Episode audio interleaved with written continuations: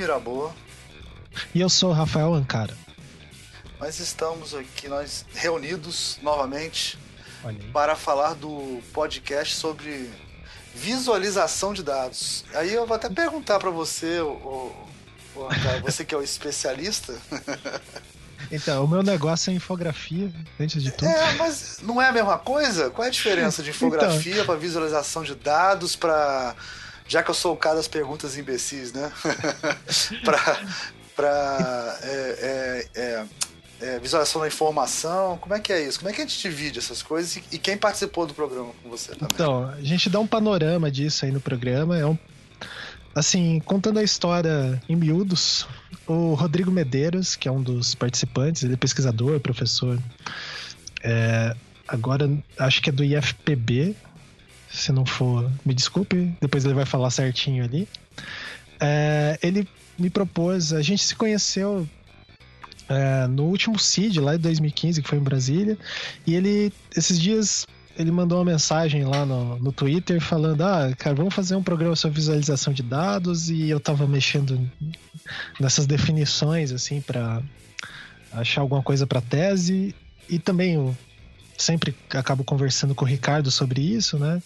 Que a nossa área é infografia, as pessoas tendem a, a confundir isso. Né? Achar que é tudo a mesma coisa. Achar que é tudo a mesma coisa. E daí foi bem bacana que o Rodrigo chamou a Júlia Janela. Ela é pesquisadora e está fazendo doutorado na ESG. Sim, sim, colega nossa, da, né? Colega de vocês, né? E, cara, a Júlia escreveu um artigo lá com o Rodrigo e ela mostrou, ela sempre era o ponto fiel na balança, a hora que a gente começava a pirar muito sobre as coisas, trazia umas definições bem interessantes. É então... porque, na verdade, as pessoas confundem muito é, design de informação com infografia com visualização de dados, né? E, Isso. E, inclusive, eu, quando falo, eu sei a diferença. Gente, eu sabem que eu sou foda, sei de tudo, mas. mas às vezes eu falo errado. Essa porra, o Ricardo vive me corrigindo, sabe? Fala, oh, meu, isso não, é, isso, não é, isso não é design de informação, isso é infografia, sei lá o quê. Porque é.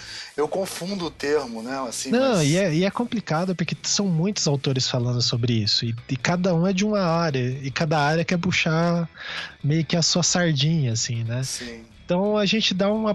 É, esse programa ficou bacana porque a gente citou muitos nomes. Se vocês olharem ali nos links, é uma relação extensa. A gente se deu um panorama assim dos, das principais pessoas que estão estudando sobre isso e trabalhando com isso. Tem vários exemplos de projetos legais e tal. E quem e no Brasil tem vários brasileiros, brasileiras principalmente envolvidas nisso no mundo inteiro, como a Fernanda Viegas, que tá lá no Google e tem um projeto Sim, fantástico. Super, super designer, né? Sim, a gente viu a palestra dela lá Pô, no foi CID. sensacional. Então. O, o, o, eu acho importante lembrar que esse ano também tem CID, provavelmente Exato. quando a gente estiver gravando esse programa já vão estar abertas as inscrições para mandar artigos, né? E, Isso. E, e esse ano será em Natal, que é um lugar que nada mal para se fazer um congresso. Né? Inclusive tem que dar um jeito de chegar um pouco antes, né? Assim, sim, sim. nada mal, né? Nada mal. Você ir para Natal. Natal, sei lá, assim, ficar na praia uns três dias, depois vai lá dar uma fugida, vai no congresso, Isso. né? É, as inscrições devem estar abertas para mandar os trabalhos, né? E, e quem for de Natal, os, quem for do, estiver próximo, né? Porque no Nordeste, é, é que essa parte do Nordeste tudo é muito próximo, né? Sim, é mais Quatro, fácil. cinco horas de viagem você vai de uma capital para outra, né? É, eu, eu recomendo muito e vou falar uma parada sinistra, ó o Cid é o melhor de todos os congressos, cara. Na boa. Cara, Desculpe os outros. É, é o que eu vou. Então... É o que a gente vai. Né? O que a gente que faz a gente questão vai. de ir é, é, é, isso. A gente... É, né, mas isso é, isso é interessante falar, não puxar a sardinha, os caras são designer de informação. O Almir não, o Almir é historiador. Pois é, por isso que eu posso dar um testemunho é, disso, né? Mas, cara, é, para mim foram experiências muito fantásticas, assim, desde de 2013 quanto de 2015, é sempre bom, não só porque eu reencontro os caras e tal, mas... É, é porque é lógico que existem outros congressos, né, que mais... É, os mais genéricos, tipo P&D, às vezes você fica meio perdido, Sim, sabe? tem muita coisa, né, e o CID conseguiu. É, ele tem um mix uma... legal de é. história é. com design de informação, muito design de informação, lógico, sim, né? Sim. Mas é, experiência do usuário, ergonomia, usabilidade, tem um mix muito legal. Ele é um pouco menor, dá tempo de você ver mais. É, palestras, palestras apresentações tal, de, de artigos e tal. E nos últimos anos tem tido é, bastante trabalho sobre visualização de dados e infografia, então, que é uma coisa que me interessa muito, Sim. eu e o Ricardo. Então, a gente sugere. Tem a, o Congic que acontece junto, que é a iniciação científica, então dê uma olhada. Provavelmente uma a gente olhada. vai fazer uma divulgação pesada disso aí. É, uma coisa importante, esse ano, se eu não me engano, o CID vai ser em outubro. Sim. Importante. Então, a, gente, a gente pode botar o link depois com a data é, a gente, porque a gente está gravando antes e, e talvez. Isso. Mas é, ele é organizado esse ano pelo pessoal do, do da UFRN, né? É, pelo Guilherme, que é um cara super legal, ele está organizando. Lá, lá, inclusive, tem uma. Eles têm um mestrado profissional, né? Que é voltado para a área de ergonomia lá, que é, acho que é um dos primeiros mestrados profissionais.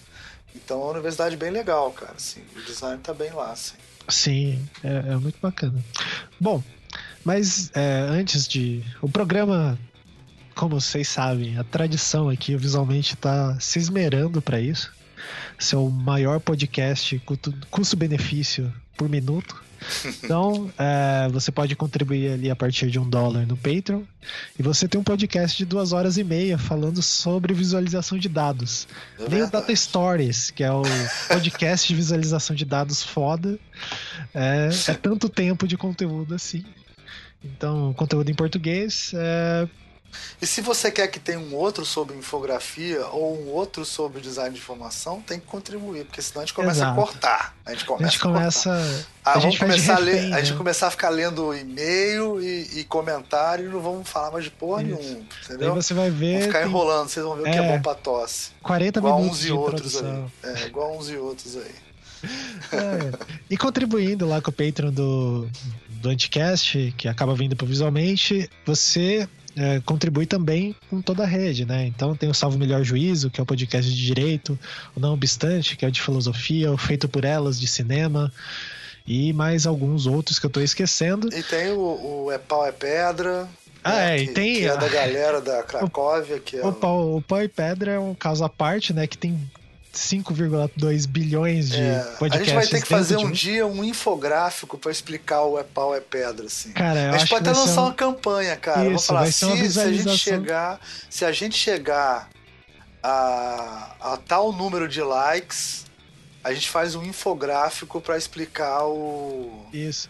Acho o que vai ter que ser uma visualização de dados por, com dados dinâmicos, porque, cara, cada hora brota um podcast. Vai brotando, né? Vai nascendo, né? Bom, então é, é, isso. Não se esqueça também de dar, como o Almir falou, de dar like nas nossas coisas que a gente tem publicado por aí. Siga o nosso Twitter lá. A gente nunca fala do Twitter, mas a gente tem um Twitter que é o. Gente, eu entrei no Twitter. Olha aí. Eu entrei no Twitter em fevereiro. Em fevereiro eu entrei no Twitter. Meu Twitter é Skywalker, só que é escrito como se fala. S Sky. Skywalker, assim. Bom, então siga o Almir lá e também siga, o Visualmente, que é, é arroba vis mais mente. É, e lá sempre tá saindo todos os podcasts, e então é isso. É, mais alguma coisa, Salmir? Não, fiquem com o programa. Vamos então. descobrir o que é visualização de dados, afinal. Isso aí.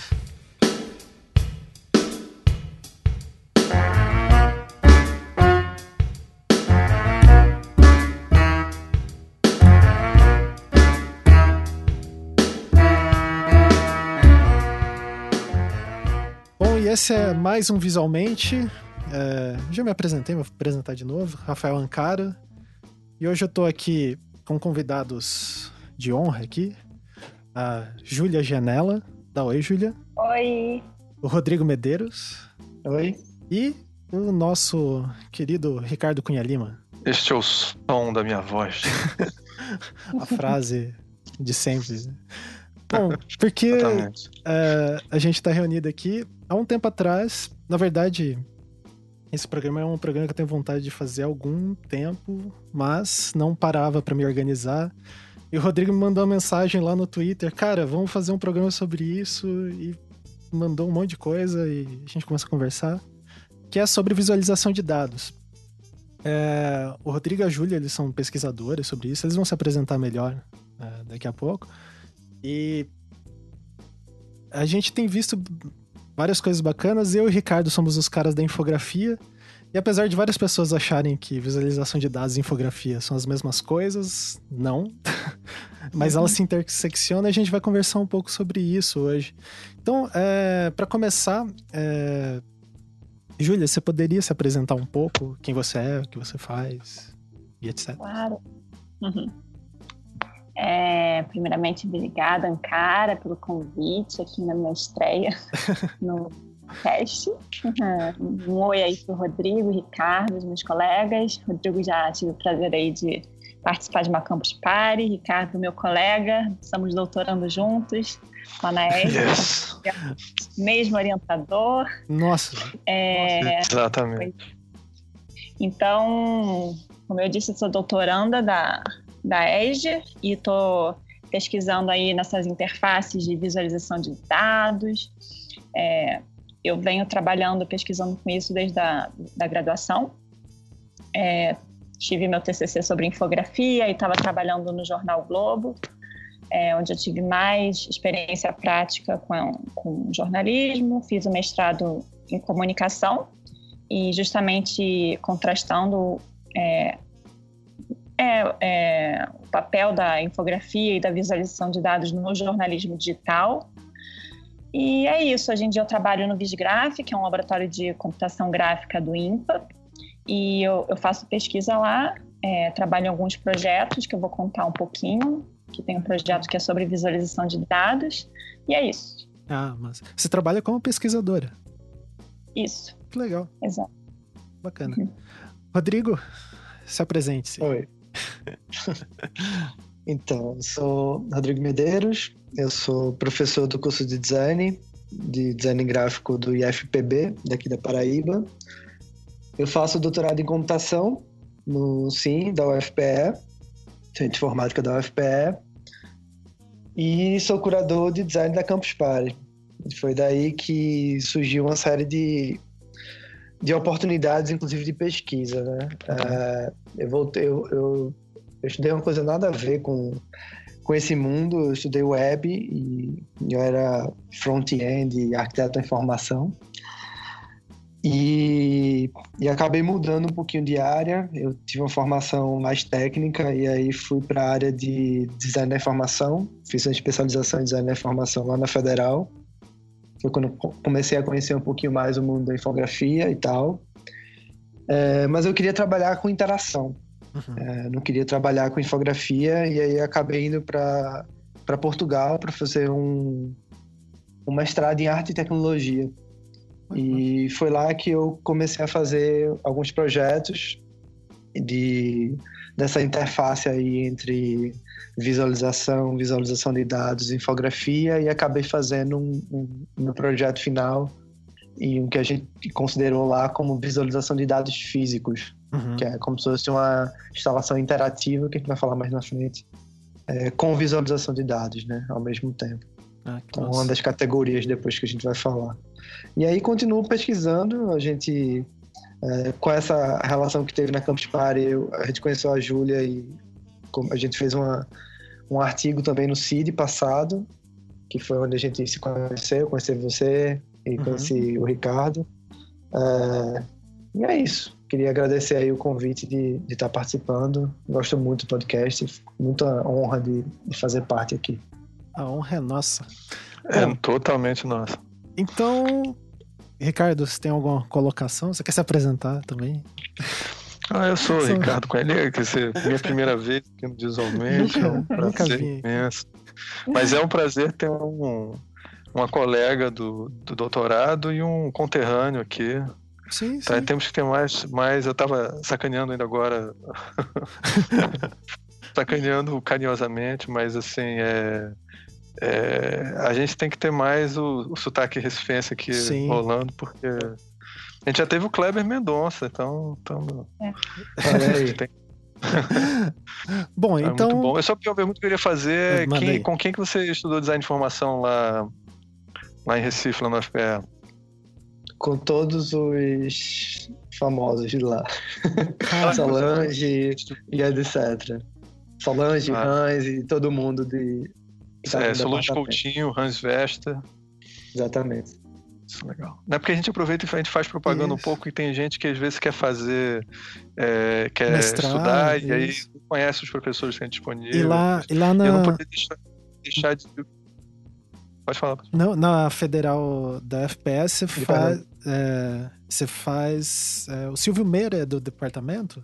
Ou eu tô maluco? Ele, não, ele, ele, ele é professor emérito de lá. Uhum. Ele se aposentou, mas continua vinculado ao departamento. Ah, sim. Esse é um cara muito foda, assim, quem quer saber um pouco de, dessa área de digital, assim. Ele é um cara bacana, eu gosto muito de ouvir ele. Assim. É um dos fundadores do César e do Pô Digital, né? Sim. Somente. Só, é. Bom. É, é, eu, eu tô fazendo a, a, aqui, claro que eu conheço bem a Solange, o Hans, foram alunos dos meus pais e tudo, mas eles. Mas é um dos. Do, o FPE é um dos polos do design de formação. O outro sim, é sim. em Curitiba. Né? Com, com que, é, que é a embaixadora que veio de lá, né? Dona Carla Spinello. Que veio também. É. É. é. o, design, o Recife é um dos focos do design de formação do sim. Brasil, se não o principal, não sei. É, dizer que o principal é sacanagem, porque é, tem vários lugares. Bom, pelo menos assim, da... mas é um dos mais importantes. Isso, dessa escola inglesa que a gente estuda e tal. É, é. Mas bom, então, vamos parar, senão virou conversa. Esse podcast já vai ser gigante. A gente já vai avisando. É. Vai ser grande. É, estamos aqui com o Ricardo para ser um, bem didático, senão eu, a Júlia e o Rodrigo a gente vai se empolgar e vai perder as estribeiras. Então a gente vai tentar explicar a maior parte das coisas, citando autores e etc. É, a ideia desse programa é ser uma introdução mesmo, quem está a fim de pesquisar mais sobre esse universo. Então, a pergunta inicial: o que é visualização de dados? Quem que quer começar aí? A resposta curta, a resposta comprida. Pode Pô, começar. Jogaram uma bomba aí pra mim logo de início.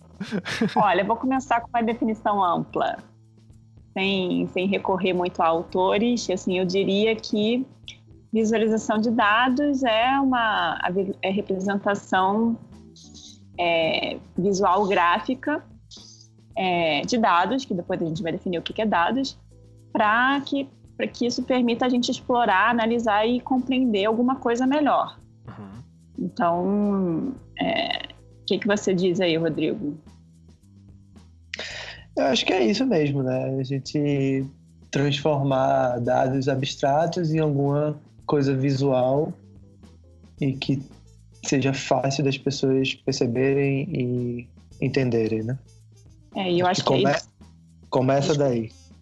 É, e um, acho que um outro conceito muito importante, é, além dessa questão visual gráfica, é que é, na questão da representação a gente fala de códigos visuais, né? Então, tá, quais tá. são os códigos visuais que você vai utilizar para fazer essa tradução? dos dados para a imagem. Uhum. Então, a gente fala de propriedades muitas vezes espaciais, né? Tipo comprimento, largura, tamanho e propriedades cromáticas, que são esses códigos visuais que a gente utiliza para é, codificar essa, informação em propriedades visuais. É como se a gente tivesse um software, né, que reconhecesse alguns padrões, então a gente tenta apresentar esses dados da melhor maneira nesses padrões. Algo Isso. desse sentido, né? Isso. Ok, e a definição Achei mais... tua, tua, tua analogia um pouco, um pouco positivista. Soft. ah, sim, eu, eu, tô, eu tô no... Aí, aí, a gente pode começar uma outra discussão, né? O que é software e o que é que o software pode fazer, né? É, exatamente. Somente. Tô no, tô no momento positivo da vida. E a definição é... mais pesada? É, acho que a definição pesada começa a entrar nesses choques, muitas vezes é, de nome, né? Que aí vem um autor que fala que é visualização de dados, aí outro fala que é visualização da informação, e outro fala que é visualização científica. É, e a gente utiliza né, esse termo visualização de dados meio que um termo guarda-chuva, né? Que uhum. abrange todas essas possibilidades. É, é mas é, tem um autor que fala.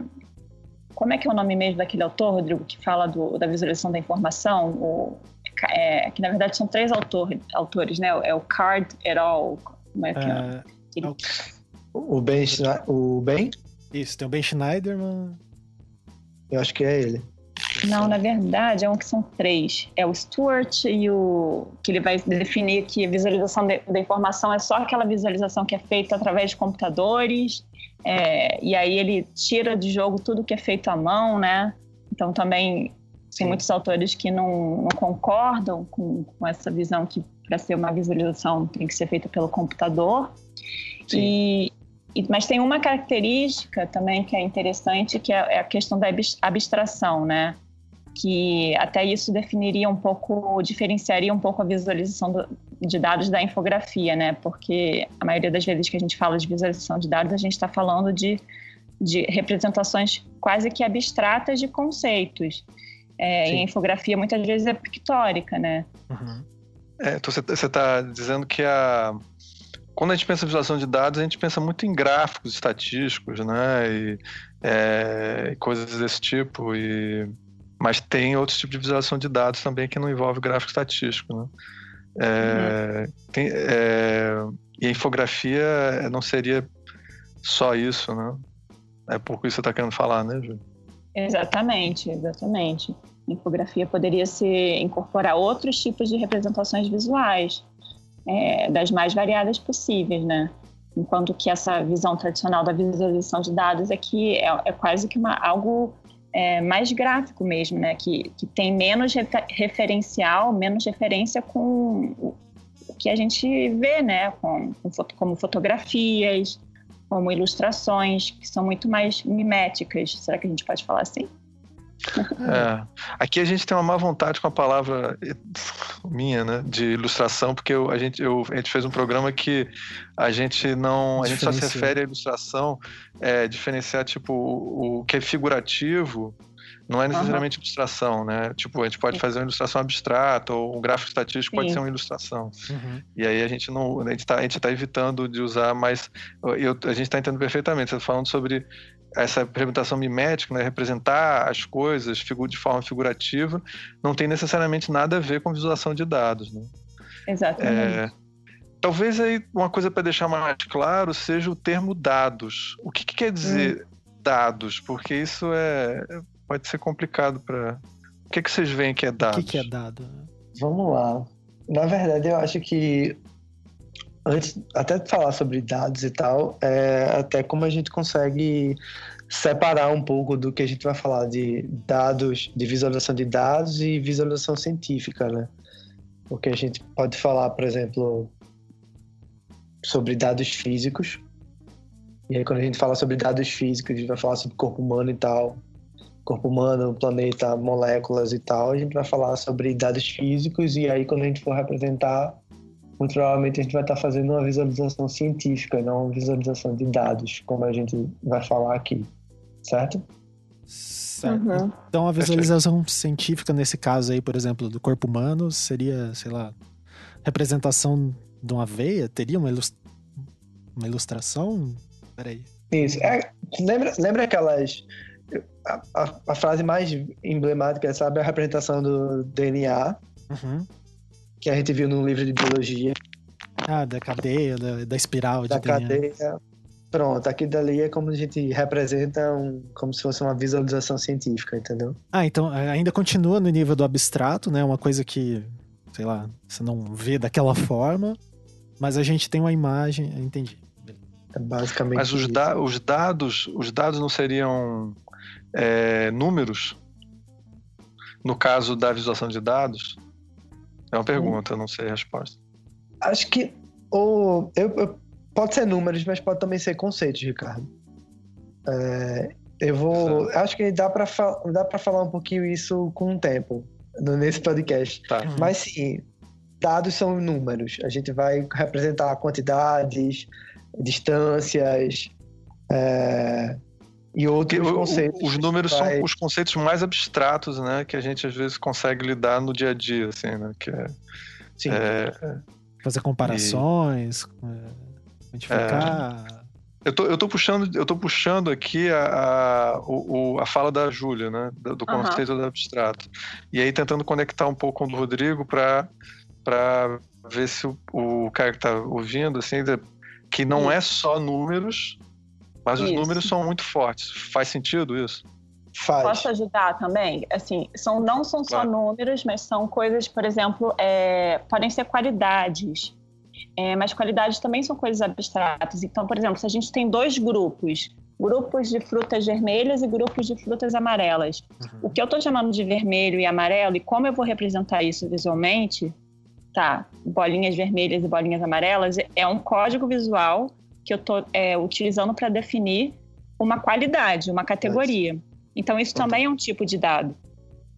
É, mas, tradicionalmente, a visualização de dados trata muito de números. Na maioria das vezes, a gente vai estar representando números através de variáveis visuais, de códigos visuais. Mas é muito comum a gente ver também categorias sendo classificadas, é, codificadas visualmente. É, assim como também, é, é, de repente, dados geográficos, né? Se, se a gente está trabalhando Sim. com mapa, a gente está falando de, uma, de, uma, de um outro tipo de variável que é uma variável espacial. Uhum. É, e também conceitos, por exemplo, de ordenamento, de ordem, são conceitos quantitativos, mas tem uma outra qualidade aí, né? Que é uma coisa de ranqueamento, por exemplo, que Sim. não necessariamente é só numérico. Então, é, é que é, por exemplo, é, vou logo citar um projeto que é o último, um dos últimos projetos da Fernanda Viegas, que é uma brasileira que trabalha lá nos Estados Unidos, no, no Google hoje, e que ela mostrou no último CID. Acho que todos, os, todos nós estávamos lá e a gente viu, que é o da, do movimento é, dos ventos nos Estados Unidos. Né? Então, como é que você representa isso visualmente, graficamente, né? É, como é que os ventos vão aparecer? Então, foi uma das primeiras interfaces gráficas em tempo real que mostrou o movimento do vento naquele é, naquele naquele país, né? Então, é, é, mas, mas Rodrigo, só para esse é o, você está se referindo ao Wind Map, né? Que é o trabalho mais então, famoso dela. Isso. A gente vai botar o link, viu, gente, para vocês poderem ver. É lindo demais, assim, é um negócio bonito pra caralho. Sim. É, mas aí só para ser chato, assim, ser, só para perturbar. É, é, mas ela está representando números, né? Porque na realidade ela fala lá que tem, tem ela, eles estão compilando dados que de, da, do movimento, mas são númerozinhos que vão aparecendo lá de velocidade da, do vento. Ele está transformando aquele, aquele, uhum. aquele número é, na categoria de vento, vamos dizer assim, pelo que a Júlia falou, né? Então ele transforma uma representação. Desculpa, fala. Mas a direção, tem a direção, a direção né? entendeu?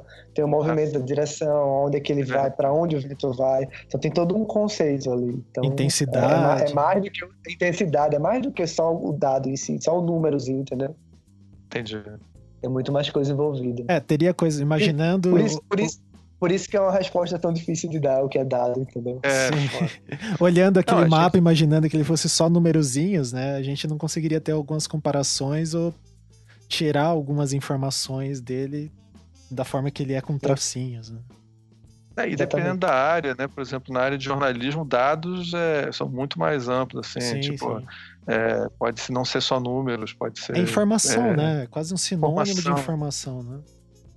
Eu achei até esquisito quando você tem gente que diferencia é, revisualização de dados de visualização, de informação. informação. Porque, cara, ficar discutindo a diferença entre dado e informação é, às vezes é difícil, né? Sim, Dependendo sim. do sua posição filosófica. E é, é interessante, né, nessa, nessa área, como cada um quer dar a sua definição uhum. da, da, do que é informação, do que é visualização, criar novas categorias, né? Nossa, infografia, o Ricardo pode me ajudar aí. Tem é... bilhões de definições do que é, o que é infografia. Mas a, né? Mas a única correta é a minha. É a que todo mundo utiliza. Tô de sacanagem. É... Aliás, vamos, vamos, vamos puxar essa pergunta, né, Rafael? Sim, vamos... sim. E aí, a diferença entre visualização de dados e. Infografia. Quem tá com vontade de entrar nisso? Um gráfico, um gráfico de pizza é um infográfico? Depende. De desenha, então desenha para mim esse gráfico de pizza, vai. Como é que ele tá na página? ele tá meio inclinado, é, assim, ele bom. tem um 3D, uma sombra. É. A gente está discutindo aqui qualidade. É, porque assim, eu do meu ponto de vista, assim, pra, você está perguntando, tá perguntando se é um infográfico, seria um infográfico. Se, se sair no jornal, tiver um título, é, tem uma legenda me explicando o que é aquele gráfico de pizza, é, tem uma data de publicação e tem uma fonte, eu vou dizer que é um infográfico. Eu não vou dizer que é um belo infográfico. Certo. Mas eu defino infografia como uma representação visual, texto visual, que tem ali alguma finalidade informativa. Uhum. Talvez simplista demais, não sei. Agora o Ricardo vai me matar. Não, não vou te matar. Não, não ele não vai te matar, você vai falar. Esqueça a, a, a, definição dela e use a minha. Mas não, a, não, as, a, definição do eu, Ricardo. Eu cheguei... Vai Fala. nesse sentido também, né? Da, da, questão do. Vai, vai, vai. É, o, o, que eu, eu, eu, Quando a Júlia descreveu o infográfico, eu concordei completamente. É na hora da definição que ela foi um pouco mais ampla tá. do que eu normalmente definiria. É, mas eu acho que assim. É, eu percebo que a Júlia reconhe... É, é, se mostrar um infográfico, a Júlia vai ver que é infográfico. E aí, quem não, não é da área, não está ligado a, a, a a área de jornalismo, com a área que a Júlia está estudando também, é, ele talvez, pela definição ampla, ele não consiga reconhecer. Tá então, certo. essa que é.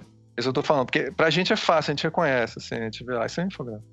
É, o problema, assim, para mim é o seguinte: ele é infográfico quando ele tem um pouco a função de uma matéria jornalística mesmo, onde ele é meio autossuficiente, assim. Uhum. Quando, ele, quando ele funciona como uma ilustração, tipo, eu tenho um, tem um gráfico tal, e aí ele é só um gráfico. E aí, no fundo, ele está acompanhando um texto. Ele está ali só para complementar aquele texto. Ele não está trazendo a informação por conta própria. Aí eu não chamo de infografia. Eu chamo ele de ilustração, de diagrama, de gráfico, de sei lá o quê. Um uhum. nome, iconografia. Uhum. Ele, ele é aquele elemento ali que está acompanhando um texto. É, é muito comum na, no, em jornal e revista a gente usar gráfico é, dentro de um infográfico. Sim.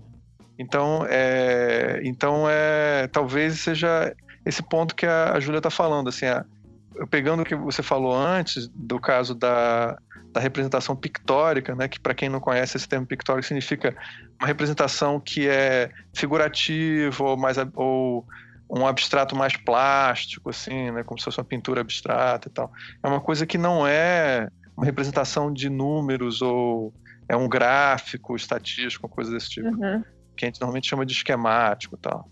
Então, é, então por exemplo, se, eu, se a gente mostra uma, um acidente de avião, aquilo é infográfico, porque vai ter, como a Júlia falou muito bem, tem um título, aí vai ter uma abertura explicando do que, é que se trata. Ela é uma matéria jornalística. Sim, e ali uhum. vai ter o passo a passo, mostrando o avião. Então, e aí você não precisa ler mais nada, você lê o infográfico, você entendeu, tá entendendo? É, já, por exemplo, uma foto uma foto numa matéria jornalística, ela é um complemento ao texto. Então, quando o gráfico é um complemento ao texto, aí não é um infográfico. O infográfico, quando ele é matéria por conta própria, tem tudo ali dentro. É, tem autonomia. É, né? É, é, mas é, é interessante é, que isso, isso é o que eu estou me debatendo agora lá no, no, no doutorado, que é. Eu concordo, assim, com essas definições que vocês é, passaram. Graças a Deus. Sim, Graças porque senão. se eu discordar da definição dele, afeta a nossa amizade. Ela é construída em cima dessa não, definição. Isso, isso. Não, a gente tem amizade porque a gente concorda com essa definição. Exato. Tô brincando. é, como que a gente faz quando é, o infográfico não tá no jornal, sabe? E daí. É, a, é, é conversando com a Júlia, ela. A definição dela ela falou da questão da comunicação, né? Quando você quer transmitir uma informação. Isso dá para pensar outras coisas, né? Ah, tudo quer transmitir uma informação. Qualquer peça gráfica de design gráfico talvez queira transmitir uma informação. Será? Não sei. E, e é isso que eu tô, tô me batendo agora. Mas antes é, de. Pode falar. Fala, fala. Manda ver. Não, é, é, é que você trouxe pra gente umas definições é, clássicas, né, Rafael? Que você pegou Isso. Do, de um livro que é um livro que, cara, se você botar na internet. Eu tô, gente, eu não tô dizendo pra vocês fazerem isso, não, mas se você botar o nome na internet, aparece o PDF inteiro pra você baixar. Eu, acho isso um absurdo, é um crime, tá certo? Você não precisa apertar Enter, ele aparece. Tá? Eu não fiz ele nada. Aparece. Mas eu tenho impresso aqui. Eu, eu comprei o impresso. Impresso. Como assim? Você comprou o livro? Eu comprei o livro. Mas não. peraí, qual é o livro? É o Ele livro. chama. não... É, é, aqueles livros uhum. da, da O'Reilly que eles têm diversos, né? O Rodrigo deve conhecer vários eu, da área eu vou de UX. pegar o nome. Ele chama Designing Data Visualizations. É do Isso, Noah Ilinsky e da Julia Steele. Daí, é. É, eu achei esse livro interessante, assim, porque ele vai falando de várias coisas, de visualização de dados, principalmente para preparar aula, algumas coisas eu achei interessante.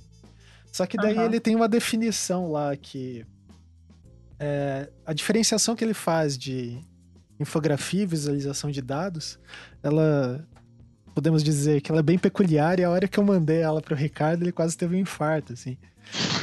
eu vou ler o, o, os pedaços mais dramáticos, assim, que ele vai partir é, da seguinte questão, que é, infográfico é quando você pega e faz manualmente é, uma representação visual para explicar alguma coisa, e visualização de dados é quando tudo gerado por algoritmo.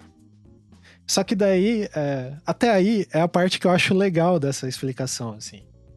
Tem um, uns poréns e tal, mas faz sentido. Ah, os dados, é, por exemplo... Se você quiser, eu falo os poréns. Você, eu fico guardando, se me Isso. deixar pra eu... Eu, daí eu deixo você. Sou, Segura minha coleira assim, quando é, você quiser, você solta que beleza. eu, eu, eu. E daí, é, isso é interessante porque leva a gente a pensar assim, que é, tem um, uma questão do infografista de tratar esses dados e meio que dispor ele ali de uma maneira que ele acha que fique mais explicativo e etc. Que é uma parte que eu acho bem interessante. Daí que tem o problema da, das definições ali, que agora eu vou soltar o Ricardo. Vai. Cara, é, o ponto que ele coloca, agora eu não estou me lembrando mais o trecho onde está escrito isso aqui, mas ele fala, ele chega a sugerir, Vou né, que quando você, você, trabalha no, cola para mim, marca ele pra, pra eu, só para eu ver. Que é a. a legal. É, é, exatamente. É, esse daí, putz, esse, eu vou chegar nele. Olha só. É, ele, quando ele diz que ele sugere, inclusive, quando você faz infográfico, você trabalha com Illustrator. Isso. E quando você vai trabalhar com visualização de dados, você vai trabalhar com programas que, que geram algoritmos e é, tal. linguagens de Cara, isso é completamente absurdo. Quer dizer, você vai. A definição é baseada no tipo de programa que você usa, tá entendendo? Eu posso fazer visualização de dados usando lápis e papel, tá entendendo? Sim. É... E, e, tem muitas pessoas, muitos infografistas. Só fazer visualização de dados no século XIX, tá entendendo? Quando não Sim. tinha computador. Ih, caralho, inventaram visualização de dados com Illustrator, tá entendendo? É muito doido isso, cara. Esse pessoal tá muito com o nariz, assim, direto no que eles estão fazendo e não estão vendo. Bem, eu, eu, posso estar sendo super. Não sei se vocês concordam. Assim, não, é. tem uma... Pode falar. E tem uma outra coisa na, na definição que é ótima, né? Que eles dizem que os infográficos eles são desenhados manualmente, né? Sim. E isso é a grande representação deles, assim. Eles ah, se, se, é, se é representado manualmente, então é infográfico. Isso. É. e aí, gente, eu quero dar uma outra visão do que eu tô lendo, tá? Eu tô tendo ah. meu primeiro contato com, esse, com essa definição. Uhum. Vou problematizar. Rodrigo, ele realmente está escrito manually drawn, né? Tá em inglês. Mas o que, que ela está querendo dizer com esse manualmente? Eu estou entendendo diferente. É o tratamento dos dados, né? Eu estou entendendo que manual não é o ato de ser à mão. Eu estou entendendo que manual é, é como personalizado. Então, ela está querendo dizer que o infográfico, ele sempre vai ter é, um resultado que é personalizado só para aquele caso. Isso. E que a visualização de dados, é, ela não importa o dataset, o conjunto de dados. Ela vai ser uma solução que você troca os dados, ela funciona. Exatamente. Então, eu vi isso então, agora na, na, de baixo. Eu não tinha visto essa parte. Então, então isso eu acho que não está totalmente errado. Ah. Eu acho que eu concordo. Então, Júlio, eu até, eu até uso isso em sala de aula, que eu faço analogia de que, por exemplo, a, a visualização de dados é, é um copo. você pode colocar qualquer líquido ali dentro, né? Isso. E uh, o infográfico, não. É porque ele só serve para aquele é, alimento, sei lá. Imagine uma embalagem. O acidente do avião, né? Que o, o Ricardo estava citando, né? Só Cada serve para aquele acidente. É um... Só que isso é engraçado, porque ela tem um furo. Porque de uma hum. certa hum. forma a gente tem meio que um arquétipo de como que é uma imagem mental, assim, de como que seria um infográfico sobre um acidente de avião.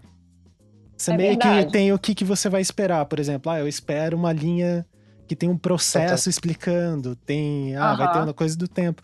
Então, também não é bem verdade aquilo ali. Dá para ter um template disso, né? Isso, exato. que é, é terrível, assim, do ponto de vista como infografista e tal. Mas é, a gente tem uma expectativa de um, de um geral, assim, do que vai ter. Sim. E daí, mas o que quebra daí são as, as inferências de valor ali do que dos dados pobres, dados ricos. Né? É, é, aí. Isso, isso é bizarro.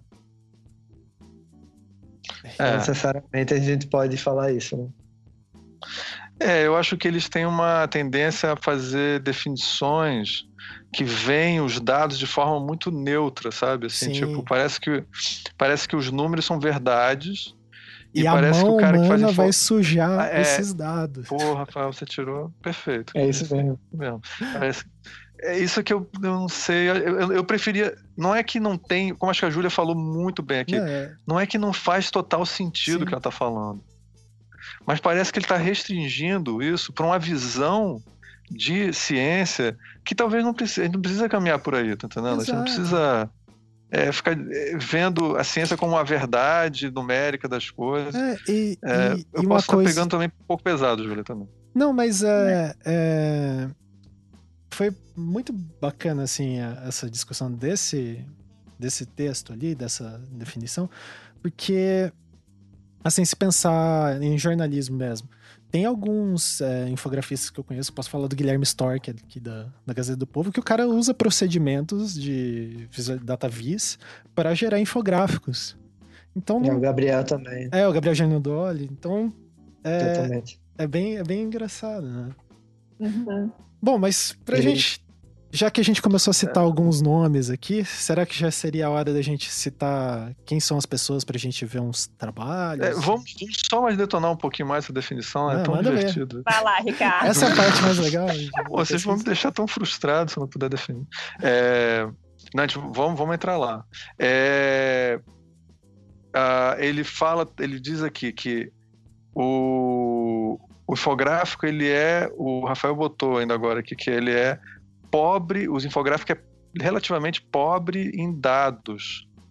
E o, os dados, ele, ele, não se preocupa muito com o aspecto numérico ou, com a precisão dos dados, como o Rodrigo estava falando agora.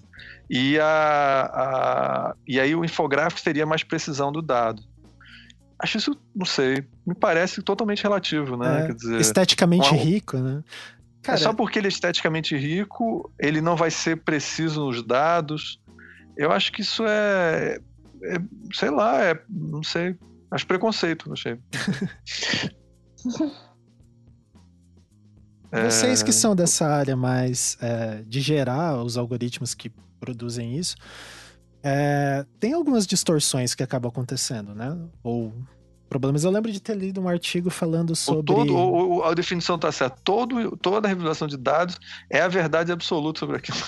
e o, a infografia é uma coisa para embelezar. Esse aqui é o ponto que eu acho que. que é, doeu. Fica, doeu, doeu, magoou. É, mas então, só retomando, eu tava vendo uma, uma entrevista falando lá que é sobre eleição do Trump, que todos os estatísticos erraram as previsões, e o quanto as visualizações de informação é, ajudaram o pessoal a, a, olhar e falar: ah, não, a Hillary vai ganhar mesmo. Porque quando você representa, sei lá, um gráfico de eleições lá, você está colocando. É, não tem como você. Até tem, né? Mas, tipo, a, a, maneira que a gente entende do mais, é, a margem de erro ali, do mais e menos, ela meio que é suprimida, né? E isso ajudou a reforçar a, a visão que as pessoas tinham que o Trump ia ganhar. Vou colocar o link da matéria ali embaixo também. É que eles tinham uma quantidade de dados mais.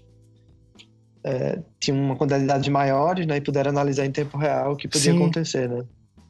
É, e daí. isso é, é, bem, é bem. E aí, essa é uma das grandes importâncias, na verdade, da visualização de dados, né? Essa necessidade, ou essa possibilidade de você gerar dados em tempo real e poder visualizar eles de alguma forma. Assim, é, e daí tem essa questão, né, da, dessa sensibilidade que talvez ali naquela considera na definição que a gente estava olhando ali, não tenha que às vezes a, a, visualização se, sei lá, o cara escolher um gráfico errado, ele pode ter o set perfeito ali de é, e também o cara pode fazer um... E pode fazer na sacanagem pegar... também. Não, mas o cara pode pegar os dados numéricos, tá, fazer uma, um péssimo levantamento de dados, tá certo? Uhum. Levantar os dados que não representam a realidade e fazer uma, um, uma um visualização de dados, né? de dados mal, mal, mal levantados. Isso sim, daí, sim. inclusive, a gente vai falar depois do Alberto Cairo, ele, ele fala muito da importância de fazer uma boa pesquisa jornalística para levantar os dados corretos sim, sim. negócio. Eu posso fazer uma visualização linda, maravilhosa, super precisa e tal, e isso é um lixo como informação. Eu eu concordo, é, eu ia Ricardo. tocar nesse assunto, né? É. Porque a gente está falando muito da representação, né? Porque é a parte que nos toca, mas é, eu, eu, concordo com o que o Ricardo está falando, que é o que o Cairo realmente afirma, é, é, reforça todas as vezes que ele fala, o que ele escreve, é que, assim, um, um designer, seja ele infografista ou um dataviz, ele começa a trabalhar quando ele começa a pegar os dados. Então, isso vai é, mudar completamente o resultado final. Uhum. E não é só nem só a seleção, mas como ele faz a amostragem desses dados, sim, né? Sim. Qual é o corpus que ele está trabalhando. É, então, ele tem que ser muito atento a isso, porque senão, é claro que não existe essa noção da verdade, né? Uhum. Acho que toda visualização, todo infográfico, a gente tem que ter essa é, noção que aquilo ali está sendo mediado de alguma forma. Eu não acredito completamente em neutralidade. Mas é claro que você pode fazer uma coisa melhor e mais é, truthful, né? Mais é, uhum. confiável, isso. É. É, se você for atento ao seu dataset. Sim.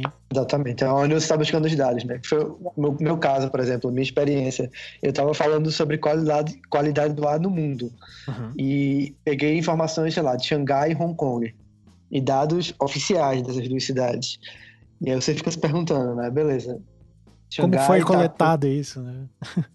é, então, nem, nem como foi coletado, né? Mas eles colocaram lá e como é que eles fazem essa atualização, mais do que coletados, entendeu? Como uhum. é que eles atualizam isso daí. Que era o caso que aconteceu em São Paulo, por exemplo, que os dados de São Paulo eram os mesmos desde 90 e não sei quanto, sabe? Nossa. Tinha, a, a lei de São Paulo ainda não tinha sido atualizada, Sim. a do, da cidade do México já tinha sido e a de São Paulo não. Daí tu vê como é. Como você tem que de fato entender onde é que você está baixando, onde você está pegando o dataset, onde você está baixando os dados, onde você está uhum. coletando esses dados. É, legal.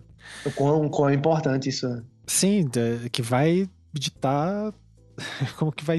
É, não é questão da confiabilidade, mas até do que vai ser dito, né? A gente às vezes acaba esquecendo que as pessoas vão. É, aquilo vai passar uma informação que vai circular, né? E às vezes pode, por um erro ali, uh, tá representando alguma coisa que não é fato, né? Exatamente. Bom, é, ou como, é, como o Rodrigo está falando também, acho que é uma questão de interpretação dos dados, né? Isso. Do conhecimento que a pessoa tem sobre o assunto, de como trabalhar com aqueles dados. Então, é, é, é, tem gente que, que dependendo do, do, do, contexto cultural dele, de trabalho, ele vai lidar bem com certos dados e outros ele não vai saber direito Sim. o que fazer com aqueles dados. É, é, é, então é, é, é, complicado. Eu acho assim, no caso que vocês deram do, do Trump, só para eu encerrar minha detonação do, da definição do ilícito Steel, é, é, eu acho o seguinte: é, o Trump, os gráficos eram ruins porque os jornalistas estavam fazendo um trabalho ruim, não porque a infografia. Sim, ou porque era estético, ou porque porque os caras não estavam trabalhando bem. O Rodrigo citou um caso interessante, né? Depois, complementando o que vocês estão falando, ele, ele pegou e falou assim: não, então o pessoal fez uma pesquisa e tal de dados e, e fez um cruzamento de dados e tal, que ficou, representou muito melhor o que estava acontecendo. Então, vamos fazer depois, tendo feito esse trabalho, a gente pode pegar isso e fazer um infográfico explicando tudo isso. Uhum. E ficar um, um infográfico super preciso. O infográfico é só uma maneira, uma maneira de representar as coisas. A visualização de dados é outra maneira, só que a visualização de dados pode ser utilizada dentro do infográfico Isso. de forma precisa, tá entendendo? Então não é. Ele é, é, um dos recursos. Um dos recursos da infografia é essa coisa de trabalhar com dados numéricos ou, ou, dado, ou dados nesse sentido mais amplo e tal. Então é, mas não é, não é porque ele é estético, que ele é negativo. É, não, tem outras questões. Ele é relativamente pobre de dados. Isso daí. É que tem, tá uma, tem umas questões, por exemplo, da visualização de dados que o pessoal usa muito para fazer análise preditiva, né? Por exemplo, que nem. Tudo bem que aquele da, da, da Viegas é, é, meio complicado a gente falar que é preditivo porque ele tá pegando em tempo real o que tá acontecendo em outros lugares, né? Mas, por exemplo, se a gente pegar um gráfico de uma série de tempo, que, sei lá, a gente consegue ver que tem uma variação, sei lá, de temperatura em determinada época do ano, a gente pode inferir que vai aumentar a temperatura naquela época do ano. Então acho que é, no caso do Trump lá era mais isso, assim, é, como a visualização não dava conta de mostrar umas diferenças que tinha na estatística ali, descambou. Mas enfim, essa é outra questão. É. Mas isso eu acho que é interessante para entrar numa outra questão que que a gente tinha comentado é, em off, que são de categorias, né? É, o Rodrigo e a Júlia estavam falando que existem algumas categorias de visualização de dados. É, a gente até perguntou, mas é, o que que era em off, mas a gente resolveu guardar para agora. Vocês puderem falar um pouco sobre isso? Beleza. É, na verdade, essas categorias são meio que um, um mapeamento é, olhando os projetos que acontecem no mundo, né? mas para entender uhum. como, como é que as pessoas é, vão utilizar esses dados e como é que elas vão visualizar isso daí. A partir dessa categoria vão existir ferramentas diferentes. Uhum. Então, por exemplo, uhum. é, a gente tem aqui algumas categorias, por exemplo, é o que eu considero no, meu projeto de mestrado, eu usei visualização de dados físicos. Então, eu tive que usar ferramentas é, como Arduino e Processing para fazer a captação desses dados e representar isso no ambiente físico, que era uma, como se fosse uma instalação interativa. Uhum. É, vão existir outros projetos de mapeamento colaborativo, que vão utilizar mapas, por exemplo, para localizar, por exemplo, Chega de Fio Fio, que é um projeto colaborativo que vocês uhum. que a gente vai abordar daqui a pouco, né, que é um mapeamento que as pessoas podem é, denunciar assédios em alguma, alguma parte da cidade, né? Uhum. É, tem outra categoria que são as visualizações de dados em mídia impressa, né? Que a gente considera considera como jornalismo de dados, né? Uhum. Então, basicamente, o projeto do Gabriel que ele começou lá no acho que na Super Interessante. Isso, foi na Super é, uhum. que, que ele começou a modificar né, os infográficos que tinham no, na revista utilizando o processing, né? Então ele recebia os dados, captava esses dados no processing, visualizava os dados e aí ia para o impresso, né? Uhum. É, e tem, o, do, tem mais outras é, que a gente chama também sistemas de informação ambiente, que são visualizações no próprio ambiente. Então, é, tem alguns projetos do, do Mauro, que a gente vai falar mais, mais à frente, do Mauro uhum. Pinheiro, professor da, da ESD e da Federal do, do Espírito Santo. E projetos de visualização web, que pegou um boom nos últimos anos, assim, é, de projetos que vão utilizar aí algumas outras ferramentas, como HTML, JavaScript, que a gente pode falar um pouquinho mais à frente também mais especificamente só fazendo um... categorias. Desculpa, Rodrigo. Só Pode fazendo falar. um parênteses, assim, porque assim, existem várias maneiras de você categorizar, acho que qualquer coisa no mundo, né? É, essa, essa, essa, tentativa de mapeamento que a gente fez foi pensando, é, digamos, as aplicações, né, Rodrigo? É, porque tem, tem muitas tentativas também de você categorizar as visualizações de dados pelos tipos de representação, né? Uhum.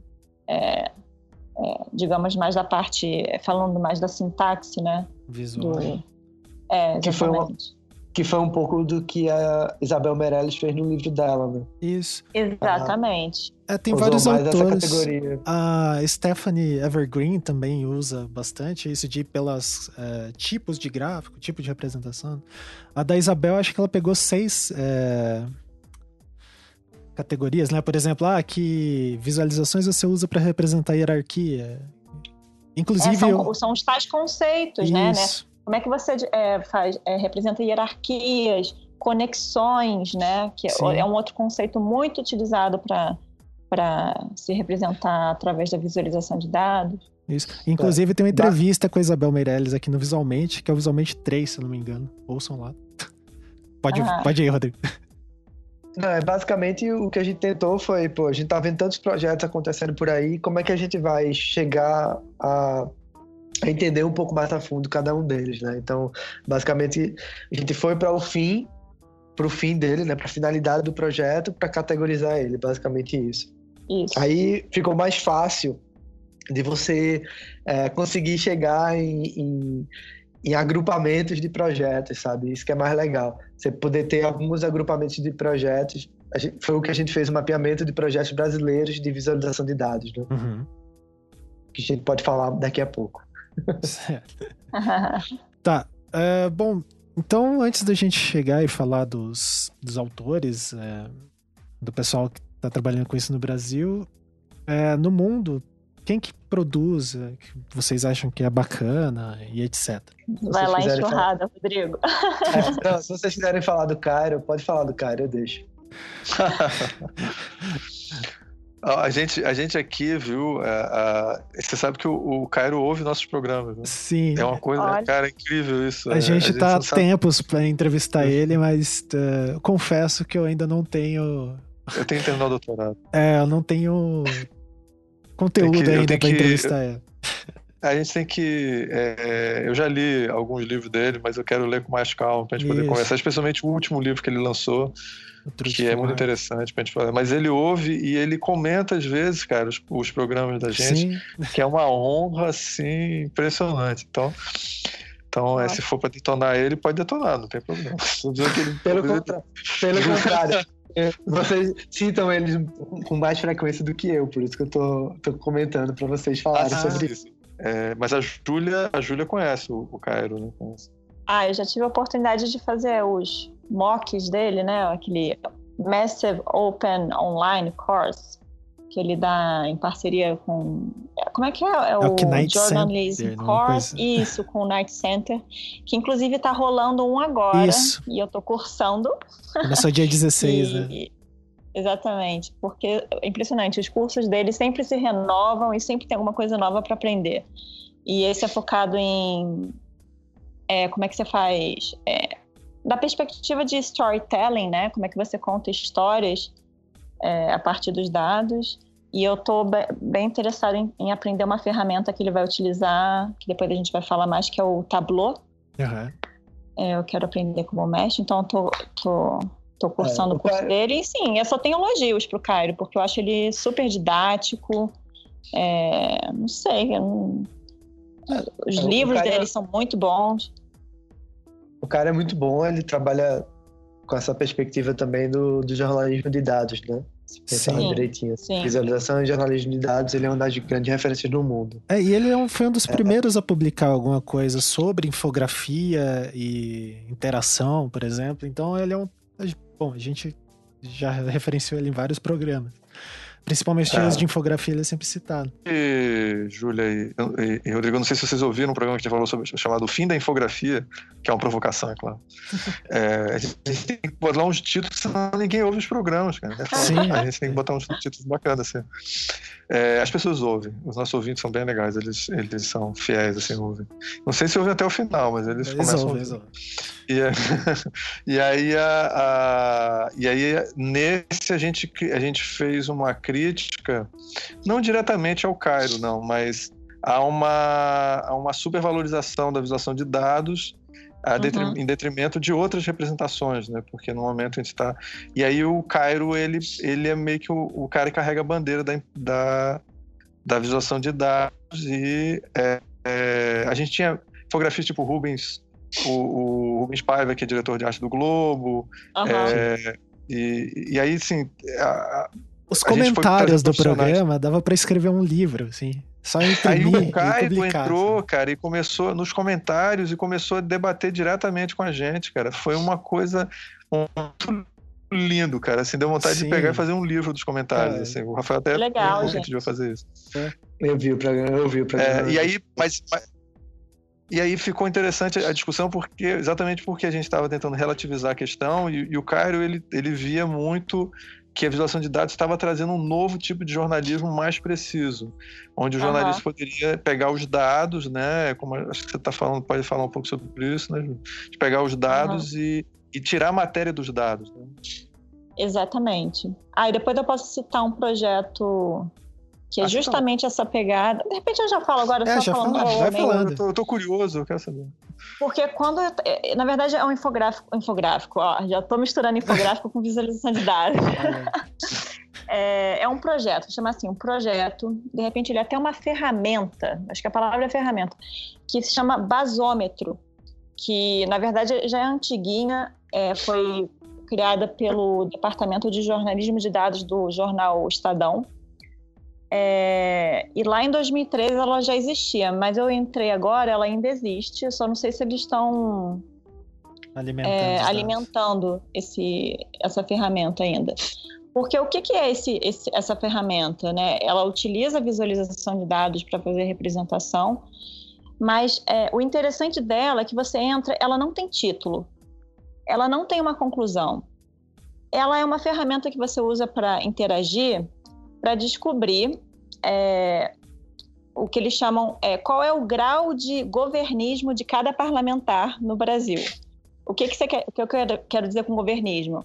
É como que cada parlamentar votou a favor ou contra em cada lei. Então, esse infográfico ajuda você, essa visualização ajuda você a perceber padrões de comportamento de parlamentares, de partidos, de bancadas. Então, é, é, a princípio pode ser meio complicado de entender, mas à medida que você vai, é, vai explorando essa ferramenta, você vai descobrindo coisas. Então, mais do que ser uma, um produto final, né, que vai te dizer, vai te dar um lead, vai te dar uma conclusão, ela é uma ferramenta para que os próprios jornalistas descubram pautas. Uhum. Eles e isso uma... vai evoluindo no tempo. Sim, uma variação nos dados e tal. E, ó, tem alguma coisa. Essa base aqui mudou, né? O que, que tá acontecendo? Exatamente. Ir lá e buscar. É, e tem você... um. Por que, que esse, esse cara tá sempre votando a favor? Por que, que ele tá votando sempre contra? Né? É, Porque ele mudou, um né? Pode. Fala, Rodrigo. É que tem um projeto da Federal de Campina Grande que chama Quem Me Representa, que é muito parecido também. Aham. Uhum. É, e ele vai fazer esse mapeamento, assim, ele ajuda a fazer esse mapeamento. E você pode seguir meio que as pessoas que você quer seguir, entendeu? É, e, isso do ponto de vista do eleitor é muito interessante, né? Pra Sim, você poder seguir Empodera, quem você né? votou, né? É muito bom. Com certeza.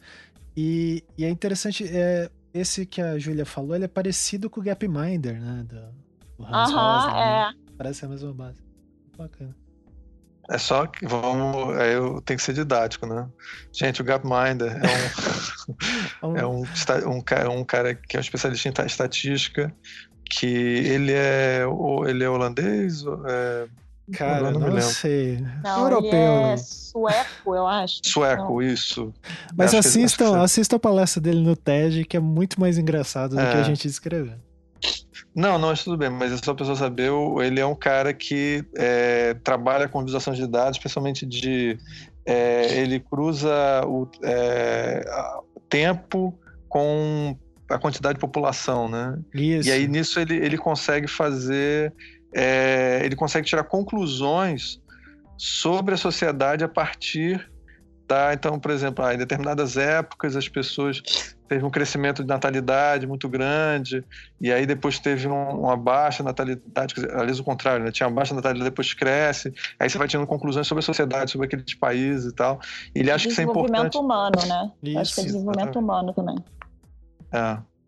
Aí, eu, eu, eu, acho que ele, ele, ele quer mostrar que é, essas informações ajudam a população a não ficar presas, por exemplo, a um jornalismo vagabundo, sabe como é que é? Sim, sim. De, ele muito crítico sobre o jornalismo. É, pô, ele deveria morar no Brasil, cara, porque nesse momento ele... ele... porque você a gente fica a mercê de do que dos interesses, né? Às vezes é, comerciais pequenos dos, do, dos, da, dos, dos locais de, de informação né, das mídias de informação, que às vezes não interessado mesmo é de ficar trazendo é, pão, pão, pão em si. E aí ele fala, não, cara, a gente às vezes vendo os dados, vendo, você pode eventualmente tirar conclusões muito mais profundas e interessantes para o cidadão. É, que, gente, por favor, Sim, não, mas por isso que é interessante essas ferramentas que uh, que nem a que a Júlia falou, que o Rodrigo mencionou. Tem uma, uma outra que é o DAP, é, depois a gente pode comentar melhor, que é. Vamos... Ah, pode comentar agora. Né? Autor... Não, a gente vai falar dos autores ou vai continuar falando dos autores, que tem muitos aqui ainda. Isso, a gente vai falando dos autores e misturando as ferramentas. A gente não tá nada de idade é, essa então, conversa. Qual, qual, é, Rodrigo, quem? Gente... É porque, vê só, tem ah, alguns que são extremamente importantes, né? São extremamente importantes. Por exemplo, a Viegas, a Fernanda Viegas, a gente já comentou um pouquinho aqui dela no começo do programa. É, é uma brasileira, foi para o MIT, estudou no MIT e hoje trabalha no Google. Foi da IBM, ela que criou é, ela que criou o BNIAS, né? Que foi um dos, dos primeiros projetos de é, que deu que tirou da mão dos experts o poder da visualização, né? Então, é, é, um dos primeiros softwares gratuitos que as pessoas podem visualizar qualquer dataset, né? Uhum. Então, qualquer Mas vamos banco de dados. parênteses aqui que está desativado, né? Sim, vamos ver se a tá Fernanda escuta a gente e coloca isso aí no ar de novo. É que eu acho que é Exatamente. da IBM, né? A IBM... É da IBM. É... E daí é, o, laboratório, o, laboratório dela foi para outra empresa é. e... A IBM, na verdade, cancelou na, no CID passado, né? Exatamente Isso. no sentido passado. Pronto, ela é super, super importante e, e. E ela faz uma duplinha Tanto... com Martin, que também cabe citar, não? Porque ele, muitas das coisas que ela faz, ela faz com ele, claro. o Wattenberg. Exatamente. Eles estão, inclusive, o projeto, projeto, o laboratório do Google deles, né? É, são os, os, dois que comandam. Né? É, eu queria falar uma coisa específica do Aaron Coughlin, uhum. Que é um cara que estudou no MIT, se eu estou enganado, mas eu tenho quase certeza. Certo. E o projeto dele, que é o Fly Partners, é, foi para o MoMA. Foi um dos primeiros projetos de visualização de dados que estão expostos lá no MoMA. E é incrivelmente lindo o uhum. projeto. Uhum. Acho que é um cara super relevante assim no cenário mundial. É... Um outro cara que também. Sobre os padrões de voo, né? Sobre os padrões de voo. Ele, ele representa 24 horas do padrão do, do, do sistema aéreo americano, né? da onde chegam e saem os aviões. É incrível, Nossa. assim, é lindo a visualização. Provavelmente ele deve ter usado aquele os dados do Flight Radar, né? Uhum. Não sei se vocês sabem que dá para você ver em tempo real os voos do mundo, gente. Sim, é bem você legal. Vê os aviões é que eu acho aquele incrível. Tem horas que é. eu fico vendo das cidades, assim, como que fica alterando. Enfim. Tipo, é. ele. É, essa visualização dele é incrível, assim. É uma das coisas mais sensacionais que eu, que eu já tinha visto, assim. Pra época, né? Pra quantidade de, de dados que ele acabou é, visualizando naquele momento. Um outro cara que é muito relevante, muito mais na parte também na parte, vamos dizer, como autor, como referência acadêmica, mas como referência no mundo dos criadores mesmo, que é o Moritz, né? Uhum. Que é, tem toda, todo o tempo ele tá fazendo outro projeto e publicando e cada vez que ele faz um projeto você fica boquiaberto, assim, que são os projetos maravilhosos. É, de referência teórica tem o Lev Manovich, que, que é um pesquisador muito bom, fez um, um dos projetos mais legais que eu já vi aí nos últimos tempos, que é um, aquele das, das visualizações das fotos, né? Uhum. Que é incrível. City. É, eu acho que cabe também. É esse que você está falando, não? O self -city? Exatamente esse. Exatamente. Porque eu acho o que é interessante, particular desse autor, é, em comparação com os outros autores e criadores, é, é, que eu acho que ele que introduziu essa questão da visualização de imagem, né? Então, ele está tra tratando de dado visual e que é uma outra pegada, porque é uma outra forma de você trabalhar o dado e de você trabalhar a representação visual final porque ele está interessado em ver padrões de imagem, né? Que são as propriedades de imagem. Então, sei lá, cor, é, proporção, é, e daí tirar as suas conclusões. Então, hum. acho bem interessante também a linha de trabalho dele. É, quem trabalha um pouco nessa visão, meio que visualização, fotografia e tal, é o Pedro Miguel Cruz, que é um português uhum. é, que estudou no MIT uma época, terminou o doutorado dele na Universidade do, de Coimbra e hoje ele dá aula na Northeast University, né, que é a, onde a Isabel Meirelles dava aula lá no estado, nos Estados, Estados Unidos. Unidos né? É, no, naquele mestrado, no primeiro mestrado de visualização, né, que a gente vai acabar falando aqui também. É, deixa eu ver mais gente aqui. Deixa eu, só, deixa eu só mencionar, porque ele teve aqui no Rio de Janeiro. Júlio, você chegou a conhecer ele quando ele teve aqui Não, no, aqui nem no Rio? Pois é, é ele teve. Eu dava aula na, na EBA. É, e, é, e aí ele, ele, ele, ele deu uma palestra lá e eu pude, é, eu pude conversar com ele. E a, ele é super simpático. É, muito. Uhum Ainda fala português, Acessível. né? Que Bem assim. É, ele tava, a gente trouxe ele. A gente, tava, fala, fala, a gente fala. trouxe ele pro, pro ISA 13, o Interact of America 2013, aqui em Recife. E, e, ele foi incrível, assim. Eu conheci ele em Portugal, na verdade. Ele estava ele tava apresentando um pôster num, num evento da minha universidade lá e super nervoso, assim. Primeiro evento, assim, que ele tinha mostrado um trabalho e dois anos depois ele estava ganhando o melhor prêmio estudantil de, do... É, do SINGRAPH. É, melhor ah, conferência... É, de computação da, gráfica. De computação, de computação, gráfica do mundo. Então, assim, foi um negócio incrível. É mais ele, importante, é. Exatamente, dois anos ele puff, explodiu. e, e a gente conseguiu levar ele lá para Recife. Ele fez um workshop maravilhoso assim, sobre visualização de dados. Ele é incrível. Assim, eu gosto muito do trabalho dele.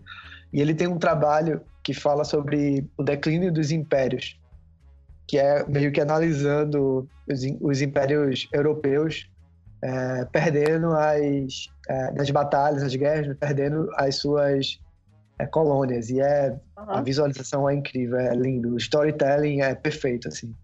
Uhum. E, e, e, a gente acha que é um vídeo que ele gravou e na verdade é um software em tempo real, processando. Uhum. Caramba. Que, é que massa. Quem é, mais? ele. ele... Ah, não, mas não, não, deixa eu falar, contar um pouco. É que uma historinha dele aqui. Aí ele ele estava lá apresentando, né? E como vocês falaram bem, ele é ele é um cara relativamente novo e tal, mas ele já está fazendo um monte de projetos. E, gente, é uma área que dá dinheiro, viu? Assim, não é uma, é uma área que as pessoas chamam e é, não é uma. Pelo menos lá fora, não sei como é que é no Brasil, mas, mas lá esses caras pegam um projeto atrás do outro e tal.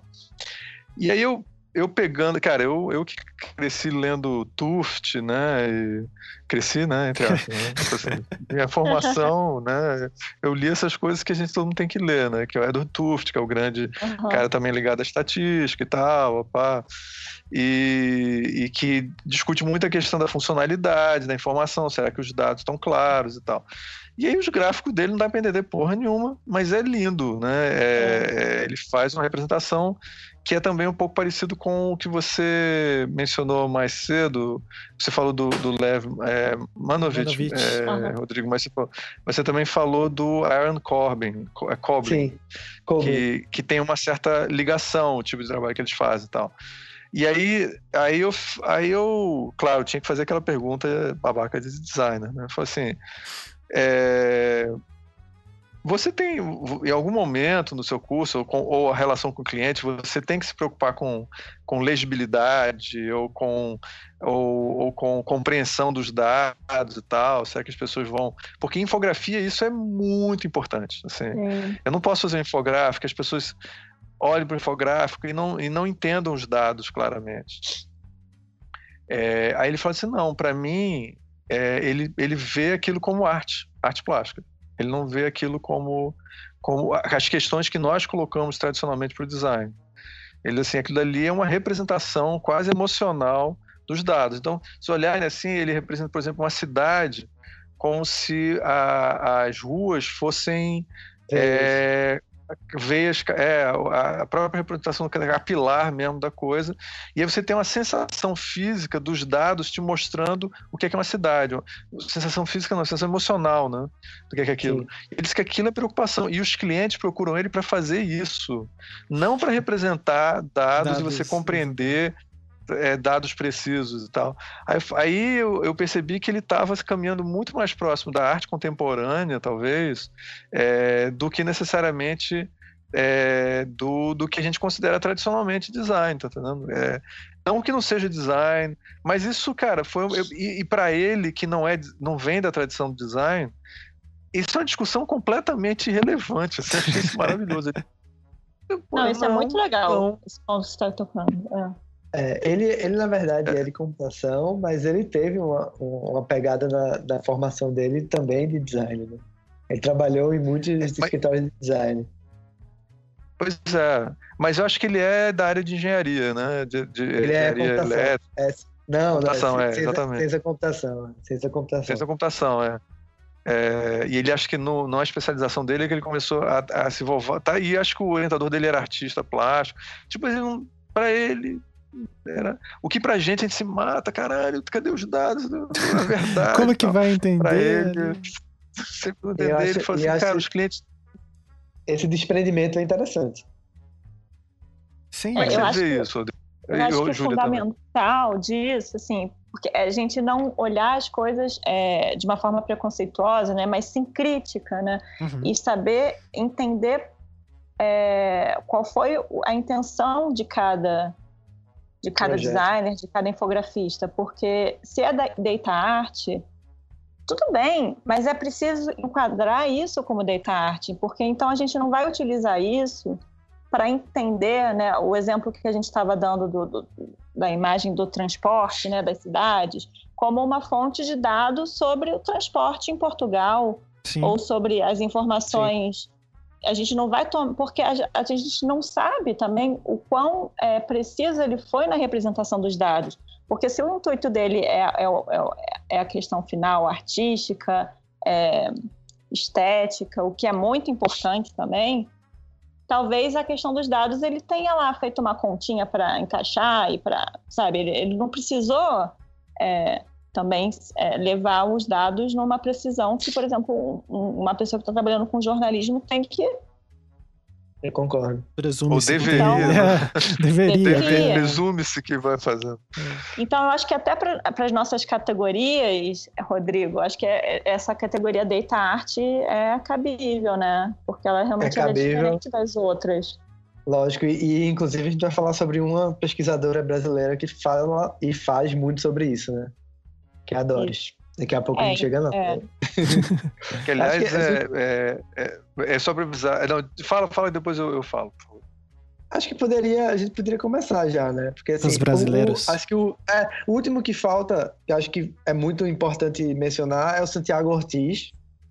É, é, é de... que ele é muito bom. Ele trabalha mais com visualizações web. É, mas é, é, muito interessante o trabalho dele. Além disso tudo, ele é também um dos curadores do Visual Loop, né? Sim. Que é um, é o um site do, sensacional. Do Thiago Veloso. Ele Exatamente. já participou do Anticast. Acho que era Anticast na época. Não lembro mais. Então é, Santi é o Santiago. Anticast, Anticast. Ah, então, é o Santiago, o Thiago e o Cairo. Isso. É muito massa. É, é, muito bom, assim, a curadoria é muito interessante. É, eu, é importante saber, gente, assim, eu devo muito ao do, de todo o trabalho assim que eu de pesquisa que eu tenho feito nos últimos anos, assim, devo muito ao Visual porque Cara, senão é, eles eles estão muito atualizados, assim, eles cara, sempre estão colocando sim. tudo tá acontecendo. É, sem eles, cara, seria. A gente tava no mar. Pô, né? antes antes deles era horrível, cara. Era horrível cara, pesquisa de e, e... De Nossa, para os é. cursos, pensar em infográfico é ótimo, porque eles têm os, os infográficos grandes, pra, dá para mostrar para os alunos, abrir o site e mostrar, assim, ó, como funciona uhum. e tal. É, é, é, é absolutamente é obrigatório vocês, vocês entrarem nesse site. Isso. Bom, então antes da gente entrar ali nos brasileiros, é, só falando, tem uma lista com 30 nomes, mais ou menos, dos internacionais. Vai estar tá tudo no post ali, então se você quiser consultar, dá uma olhada ali. É, a gente não vai citar todos, senão vai ficar tipo descrição do Oscar, assim, da categoria de efeitos especiais. Né? Vai ficar falando nomes e nomes. É, é difícil. Então, bom, vamos lá para os brasileiros, gente. Comecem aí. Rodrigo tava falando da Doris, né? Isso. É, por favor, quem conseguir pronunciar o sobrenome dela, por favor. É, não, eu não me atrevo. É Kosminski eu, eu, eu, vou chutar. A, a, ah, acho cara, eu acho que eu falei errado. É assim. Deixa eu, deixa eu procurar. Kosminski. É, então tá Agora, certo. Doris, se eu tiver falado errado, Doris, se você estiver ouvindo, você me perdoa. Mas perdoe. Tá? e é só uma coisa que eu ia falar. A Doris, ela. A, apresenta ela, Rodrigo, só apresentar direito, por favor. então, a Doris é a professora da, da Belas Artes, né? Do, e tem um laboratório, LabVis, que trabalha com visualização de dados, mas em várias perspectivas, assim, visualizações é, web, visualizações data art, eles também uhum. não estão muito preocupados assim em categorias, não. Eles querem fazer e aí depois eles veem como é que eles se encaixam. É, mas tem uma produção muito grande. Ela no último no último CID, por exemplo, foi a professora que mais teve. É, foram cinco foram cinco artigos dela sobre visualização, só para vocês terem uma noção. Assim. Fora todos os outros que ela já ah. publicou. Então o, o, laboratório é bem bem legal e, e os trabalhos que eles estão fazendo é bem interessante. E tem alunos áreas. pesquisando, né? Isso que eu acho que é, é legal. É, isso, isso é gente na iniciação científica com ela, já trabalhando visualização de dados. Então, eu acho que eu, quando eu entrei na EBA, né? Porque eu, eu estudei lá. Ricardo, você estudou lá? Não, você, você é jornalista, né? Não, não, eu, eu, eu fiz a PUC, fiz design na PUC. Ah, é. Por que, que eu achei? Não, você é só deu fiz, aula. Ele fez, jornalismo. Ele fez jornalismo. Né? É eu, eu, dei aula lá, mas eu, eu fiz jornalismo em Brasília é, também, mas não Foi terminei. Isso. Terminei design na PUC. Ele tentou mas, fugir, quando, mas não conseguiu. É, a Doris entrou lá quando eu tava saindo, né, da graduação. Eu falei, nossa, que falta fez eu ter uma professora que nem ela. Porque é. o que ela tá fazendo pela faculdade, pelo curso de design, é realmente... É, eu fiquei muito eu conheci no CID no, no 2000. Quando foi? O CID? Do ano passado. Foi o de 15. 14. 15. 2015, 15. isso, desculpa. E, e, eu me empolguei muito, assim. Eu, eu tô num processo aqui no IF, né, do, de, de começar também essa publicação e visualização. Então, eu, eu devo muito a Doris pelo incentivo, assim, de cons conseguir construir alguma temática. Então, meus alunos agora na iniciação científica também estão começando a trabalhar com visualização muito do trabalho dela que ela que ela é, fez lá. E tem um dos artigos que ela publicou, acho que foi. Me colocaram para apresentar depois dela, né? é uma sacanagem tremenda. Que era ela descrevendo o processo é, de ensino de alguma questão, não vou lembrar exatamente o que, que era agora, dentro do laboratório. E eu, lembro, eu assisti eu falei, caramba, é muito bacana o trabalho dela. É, é, o incentivo é muito grande. Eu, eu fiquei admirado assim, com o trabalho. Inclusive, ela foi depois para a Campus Party é, falar um pouquinho do, do projeto dela, dos projetos delas, de, dela e do, do Cláudio, que é um professor de computação que trabalha com ela no laboratório. Esqueci o sobrenome dele, depois eu pego e, e passo aí. É, um outro. É. Só, só para mencionar que a, a, a, é, eu tenho, só para falar da Doris, assim, o Ai, meu Deus. O, a gente falou agora o nome dele, é o Pedro Miguel. Uhum. É, ele estava ele, ele tava dando palestra na aula dela. E eu, ah, que massa. Ela me, tive aula, ela me convidou para assistir. Então você vê como ela se preocupa e, e é, ela, inclusive, agora a gente teve o, o primeiro é, congresso de, de, infografia aqui no Rio, né? Um, o que Rio? trabalha com os profissionais o In Rio, e a, a Doris também apresentou é, paper lá. É, acho que eu e elas eram os mais acadêmicos. Assim, ela falava de ação de dados, eu falava de infografia. Então é uma pessoa que está, cara, assim, no Rio a gente tem muita sorte de ter a Doris aqui para poder. Sim. É, e já está há uns anos, né? Já está já tá já colhendo muitos frutos. Né? Sim. Falei para ela, falei para ela e reforço aqui, a gente precisa fazer um evento de visualização aí no Rio também. Mais Com geral. Certeza.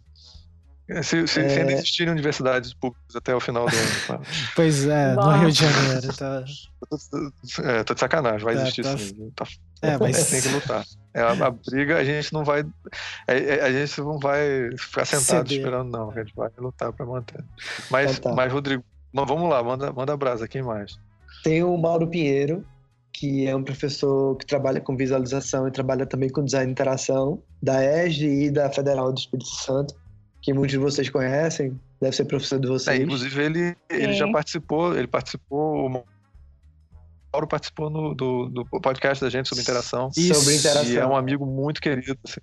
É, é um, um outro é, é pesquisador é que incentivou, incentivou muito a gente a falar sobre isso, e isso daí também repercutiu em uma outra palestra lá na Campus Party. Depois, se vocês pesquisarem, também tem a palestra do Mauro na Campus Party, falando sobre visualização de dados em ambiente. É, alguém fala do André, por favor? É, André é nosso orientador, né, ah, é. Ricardo? Sim, aqui temos duas pessoas falando sobre visualização e infografia, a gente não poderia. O André é, o ca... é, é a pessoa mais doce e legal do mundo, tá certo? Melhor Mas além disso, Melhor orientador do mundo. Fala, Júlia. Muito bom. Não, já falei, já dediquei, já fiz coraçãozinho. Vocês estão vendo? Massa. Vê só. E aí a gente é. entra, entra numa lista aí grande de brasileiros que foram para o exterior, né? É, que trabalham com visualização de dados, alguns com uma temática mais próxima do que a gente está falando. Por exemplo, o Luiz Carli, ele tem um, uma pegada meio Pedro Miguel Cruz, mas também com um olhar de design bem grande. E ele trabalhou no mesmo laboratório do MIT que o Pedro trabalhou é, em Boston. O Pedro trabalhou em Boston e em Singapura. Ele trabalhou só em é, lá em Boston. E hoje ele mora em Boston, se eu não estou enganado. Uhum. Luiz Carlos se formou na USP. É, e o outro é o Gabriel, que vocês podem traduzir, eu, é, falar o sobrenome dele, que eu sempre me complico. Janordoli. Isso aí, que é um, é, um, é, um, é um menino muito legal que começou esse processo aí de visualização de dados é, impresso, é, utilizando processing e etc. Hoje ele mora em Nova York, dá aula na Parsons, se não me engano, e trabalha por lá. É, é um orgulho, inclusive, ter um brasileiro Sim, na, na... dando aula lá, né? Dando aula de visualização na, uma é. das melhores faculdades de Nova York. Isso é, é bem gratificante, é bem, bem, bem legal. É, tem dois brasileiros é, que trabalham no MIT, o, Marcelo Coelho, que ele já trabalhou no MIT e hoje ele tem um, um, um estúdio, é, e o Léo Bird. Os dois trabalham com visualização. Depois vocês buscam lá os projetos deles, eles são bem legais. O Léo Bird, inclusive, trabalhou num projeto chamado Scratch, que é um, um software para criação de programas em, em, em, programação visual. Então, tu uhum. vai criando os programas utilizando estruturas visuais. Então, legal. ele participou desse processo, é bem legal, assim. É, voltando aqui para os brasileiros, a gente tem o, o Andrei Esperidião, acho que eu pronunciei o nome dele corretamente, que a gente também teve a participação dele lá na Campus Party. E ele fez um projeto muito legal na, no TCC dele, chamado Bueiros Conectados, que é bem legal. Um projeto de mapeamento de bueiros na cidade. Mas Rio de Janeiro, isso é importante. De... Né? Não, com o intuito é, de que eles sejam monitorados digitalmente, para que caso eles quebrem ou tenham alagamentos, a, a, prefeitura possa ser notificada e vir imediatamente consertar. Legal. É, é com tecnologia de sensor. Sim. É, é, bem legal, é bem legal mesmo esse projeto. Inclusive ele já tem evoluído um bocadinho assim a tecnologia. É, dois outros brasileiros, o, do mesmo projeto, inclusive, que é o, o Marco Túlio Pires e a Natália Mazotti, é, é que são da escola que são da Escola de Dados, é, que trabalham com jornalismo de dados e também estavam lá na campus ano passado. E dois outros professores, e aí é engraçado porque são dois professores de, de comunicação, mas que trabalham com. Um trabalha com mapeamento e visualização de rede social, que é o Fábio Malini, que a gente vai levar para Campus Party esse ano, e agora, daqui a pouco, em fevereiro e o Rodrigo Cunha, que é professor de jornalismo da UFPE, que também trabalha mais na linha de visualização de dados para editorial. Né? E aí tem, um, tem uma série de outros professores que aí a gente pode depois listar com mais calma, de professores que vieram da área de computação, principalmente da sub-área lá, computação gráfica, uhum. que estão vinculados ao ensino de visualização. Então, tem professores na UFPE, lá na Federal do, do Rio de Janeiro, é, que trabalham com a temática de computação gráfica, mas focados em visualização.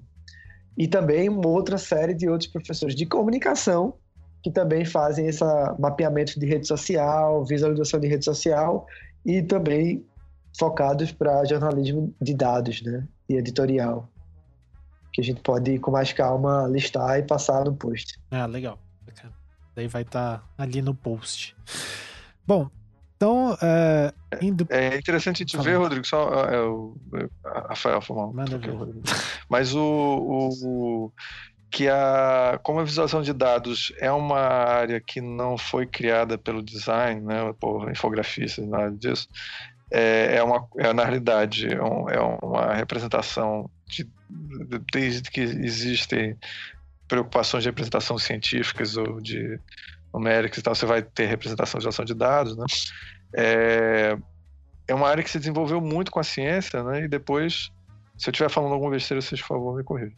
É, e, com, e com os anos ela foi ampliando para as outras áreas, né? E hoje em dia o jornalismo meio que é, é, tem uma tradição de revisação de dados, mas que nem sempre está muito ligada com o design gráfico. Às uhum. vezes eles têm um pouco a, não sei se a Júlia sente um pouco isso também. Assim, eles às vezes têm uma parada deles, assim, tem uma maneira deles verem as coisas. Sim, até, até por causa das ferramentas, né? E com uma tal, uma, é, digamos, uma democratização dessas ferramentas, os jornalistas, que às vezes não têm é, conhecimento de design gráfico, estão utilizando esses softwares open source. De, são, de é, computação. Exatamente, para fazer as suas reportagens, né? Então, isso é ao mesmo tempo muito legal, mas também a gente tem que pensar criticamente, né? Porque às vezes eles vão publicar alguma coisa que não está não tá legal em termos né, de representação visual. Mas é isso que você está falando, Ricardo. Eu acho que eu estou de acordo, sim. Ah, pois é, e aí é, é legal. É... Desculpa, fala, Rodrigo. Não, pode falar, por favor. Não, é porque isso é uma coisa que a gente discutiu no outro programa também, né? E, e que agora existem muitas ferramentas, né? Que fazem visualização de dados e é, eles são automatizados e tal, mas são de qualidade, assim. Mas uhum. é, mas às vezes fala, depende muito, né, do jornalista, né? Tem muitos jornalistas que são interessados em design. Eu sei que eu já dei aula de jornalista né? E tem uns que acham que é bobagem, assim, acham que é uma coisa que é frescura e tal, e aí às vezes criam os Frankensteins. Então é, é, é, é bom senso, né? Então, Mas eu, eu acho, uma coisa que eu acho, Ricardo, é que quanto mais professores estiverem formando jornalistas com essa preocupação, mais fácil a gente não ter mais jornalista com sem essa preocupação de design, né? Uhum, sem então, dúvida. Entendeu? Então, ver, ver o Fábio, ver o Rodrigo, o Rodrigo Cunha e ver outros pesquisadores de comunicação preocupados com isso é importante para a nova geração, né? Então, beleza, a galera vai, sempre vai ter os Frankensteins, mas pelo menos a gente consegue é, formar, é, como eu posso dizer, jornalistas mais críticos em relação a isso também, né? Afinal, você vai ter a ferramenta a seu favor, né? Sim, é, pensando... Favor, vai fazer... Pensando que o surgimento é, dessas é. ferramentas é um estágio, né? Tipo, a gente tá no estágio bem inicial, assim, né? Se for parar pra pensar é. no que tinha 10, 15 anos atrás. E, e, tem também uma questão que a gente eu não sei agora, porque a gente acabou de fazer um programa sobre o fim do design, viu? a, gente gosta, a gente gosta de uns títulos bizarros, assim.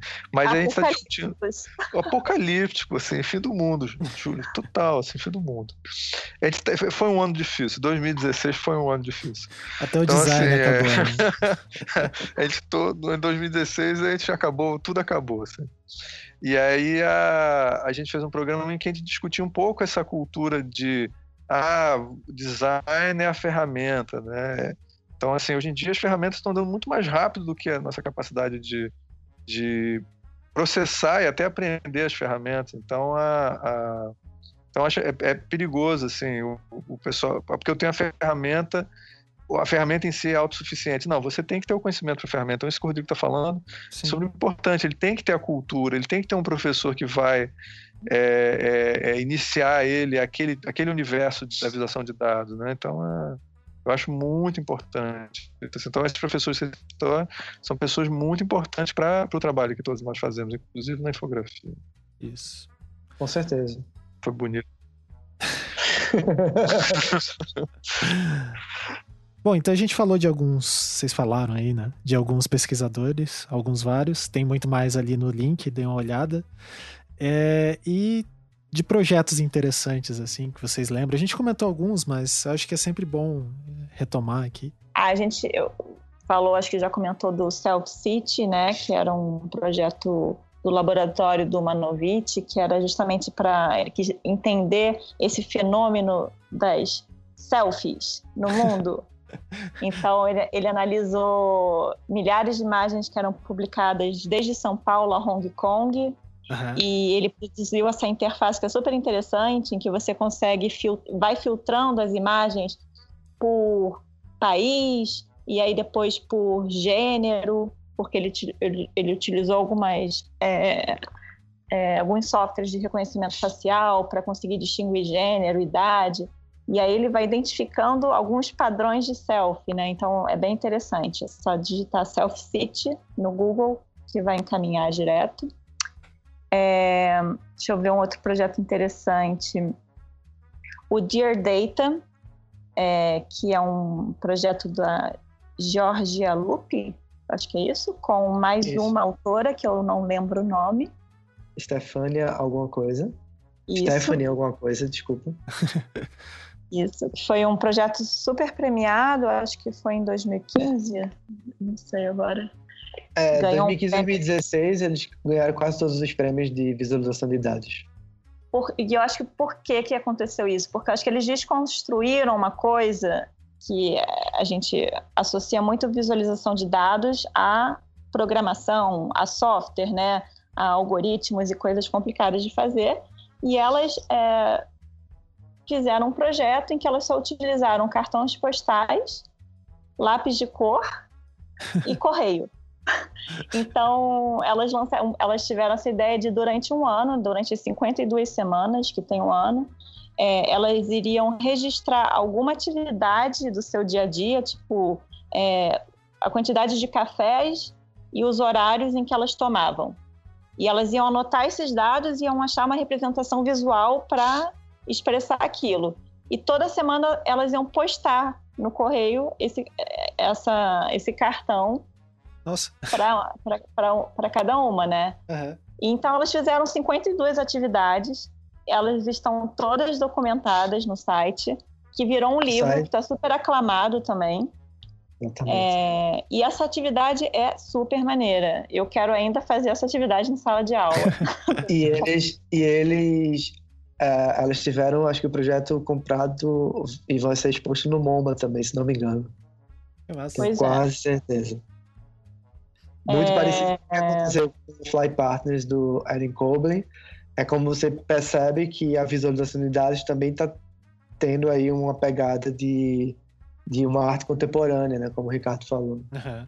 Exatamente.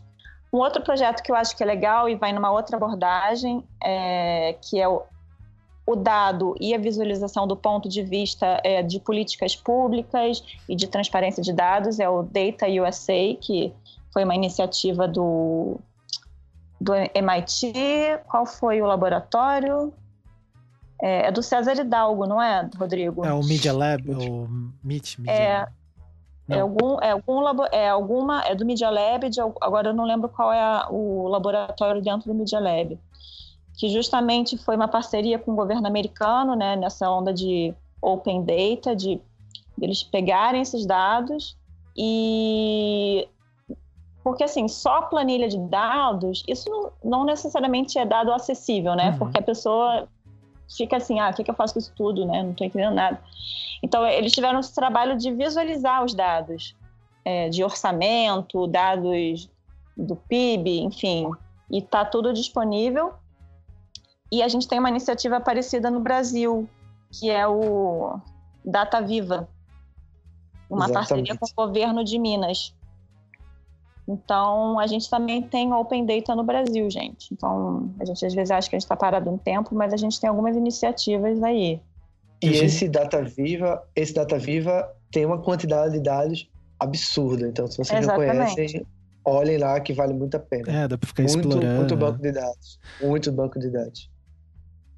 Do ponto de vista jornalístico, acho que a gente pode é, citar três, digamos, não são projetos, mas são iniciativas, que é o Nexo Jornal, a Escola de Dados e o Gênero e Número, que são é, iniciativas que se preocupam em publicar histórias, matérias do ponto de vista dos dados.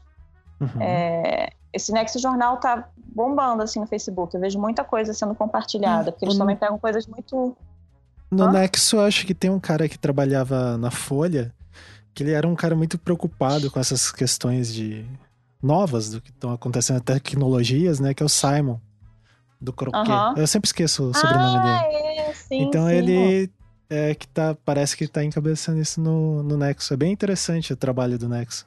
Que é de. É bem datavis, né? Na, bem na linha Exato. New York Times e tal. É. Aqui, aí, aqui continu, é, continuando aqui no Brasil, tem dois projetos da, da, desculpa, da Universidade Federal de Campina Grande, que é o House of Cunha, que já é um, até uma temática passada, né? É, e o Quem Me Representa, que os dois foram desenvolvidos no laboratório do professor Nazareno Andrade. É um cara muito legal, que tem inclusive uma TED falando sobre esse projeto. Que ele explica como foi feito, e tal, foi o TED é, Portal do Sol, aqui em João Pessoa, em 2014 ou 2015, eu acho que 2014. É, que eu participei também nesse mesmo, nesse mesmo TED, falando de um outro projeto, que é esse, o Forge Tracking, que foi um projeto é, em parceria do MIT, do Media Lab, é, com a Fundagem, a Fundação Joaquim Nabuco, de Pernambuco e da Federal de Pernambuco, principalmente da parte de, de computação. É... Porque me cederam, né? Obviamente. é... Não, mas foi basicamente isso. O que, que a gente fez? O, o Forging Track é uma continuação de um projeto do MIT é, para para registrar a rota dos é, catadores de lixo nas cidades. Então, é um, um projeto que ajuda a gestão dos catadores do lixo nesse, nessa, nesse, nessa, é, nessa pegada, nessa é, condução aí do material, desde a da associação deles, né, da, uhum. da, do local onde eles saem com a, com a carrocinha ou com o caminhão até a, o cliente onde eles vão pegar esse resíduo. Então, é um projeto bem interessante que eu tive uma grande oportunidade de trabalhar com eles lá e conhecer o MIT Media Lab e tudo mais, foi, foi bem incrível. Nossa. Que é o, um laboratório que está muito preocupado com visualização de dados, que é o Sensible City Lab, uhum. que uhum. é o mesmo laboratório onde o Pedro e o Luiz Carli estudaram lá no, aí no MIT. Uhum. É, e são projetos sempre ligados com essa questão do, da cidade, né? Da cidade. E, e de como isso eu achei muito legal. Quando eu, quando eu comecei a minha tese, eu queria trabalhar meio que nessa ideia, né? De como é que a visualização ajuda a gente a entender melhor a cidade onde a gente vive, né? Uhum. Então, desde a produção de lixo, como é, as rotas que as pessoas fazem através do Waze, né? Por exemplo, como é que esses dados não poderiam ajudar é, a melhorar o sistema de transporte, por exemplo, né? Ou o trânsito. Sim.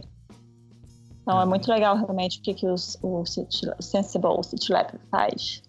E o que mais? E, ah, só para dar uma é, colinha no meu projeto, o Observatório Rio 2016, que ele já está em fase final, mas ele foi um projeto que ao longo do ano passado eu trabalhei intensamente. É, nessa ideia de é, entender o debate sobre a Rio 2016, sobre as Olimpíadas, através dos dados que estavam sendo, é, de comentários e imagens que estavam sendo compartilhados no Twitter. Então, essa ideia de entender o debate, é, existe um site que se chama oo.impa.br, que traz algumas visualizações que são resultados dessa, desse, dessa coleta, do monitoramento de dados. É... O que, que é no Nexo? Ah, não. É que eu tava perguntando pro, pro Não, é, Ricardo. Continua, por favor. E... E aí tem essas visualizações também interessantes, então dá para entender desde perspectivas é, quais foram os temas que foram suscitados em relação ao Rio 2016, desde temas polêmicos como é, os protestos, como o pessoal reclamando, reclamando, é, reclamando não, denunciando as questões da Vila Autódromo, é, e desde coisas positivas ligadas aos atletas, então tem algumas visualizações. Uhum. E hoje em dia a gente está num desdobramento desse projeto que a gente está querendo trabalhar mais a questão das imagens, que a gente coletou 180 mil imagens sobre compartilhadas sobre Rio 2016. Então a gente está aí investigando como é que a gente pode de repente trabalhar com é, o campo da visão computacional, né, e de reconhecimento de imagem, reconhecimento de objetos, para entender essas imagens de uma maneira, de uma maneira mais automática, né? Igual, uhum. o que que as imagens da Rio 2016 têm a dizer? Nossa. Acho impressionante, eh, Júlia, assim, quando eu fiz meu mestrado, a sensação que eu tinha é que não tinha nada. Agora tá um monte de coisa, muito legal. É, então, é, isso, é, isso é engraçado que eu tava comentando é, com eles, é, Ricardo, que eu tinha essa mesma sensação, assim, que é, tem pouquíssimas coisas, tinha pouquíssimas coisas, pelo menos de infografia, e uhum. tinha muitas de visualização de dados, e é, eles estavam falando que às vezes eles acham que é o contrário, né? É engraçado cara, mas não pode ser, não pode ser. Tem muito pouca coisa de infografia, cara. Não tem nem mais o LEAD, que era o grande congresso é. de infografia profissional, assim. E, é e o é, Aí eu acho que não sei, porque talvez a visualização de dados, como ela é uma área que também tem muito interesse pelas ciências exatas, assim. Ela é, tem intersecção não... maior, né? É, não tem um público só de designers ou jornalistas e tal. E mesmo no, no congresso de infografia, os jornalistas têm um interesse menor, assim, eles não são tão interessados. Então, é mais designers gráficos mesmo.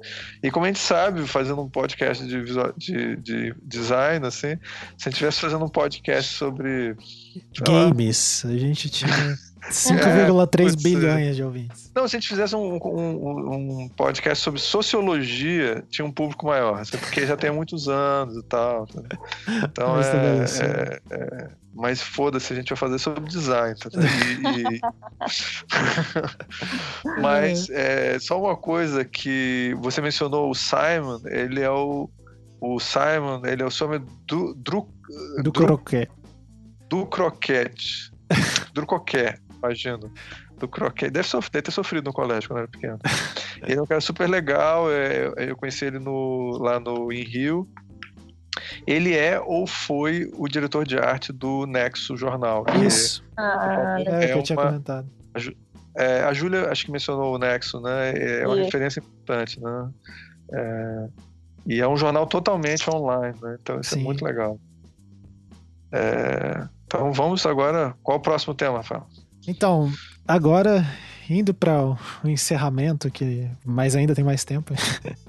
é, beleza, a gente falou do, de todos esses projetos e tal, mas basicamente como que eles são feitos? Que ferramentas que usa para fazer um projeto de DataVis, Rodrigo? Você que é o programador da galera aí. Ah, programador que me dera. é, tem, depende, né? Depende uhum. do, do, tipo de projeto que você vai fazer. Isso é bem claro, assim. A gente já falou um pouquinho lá no início, assim.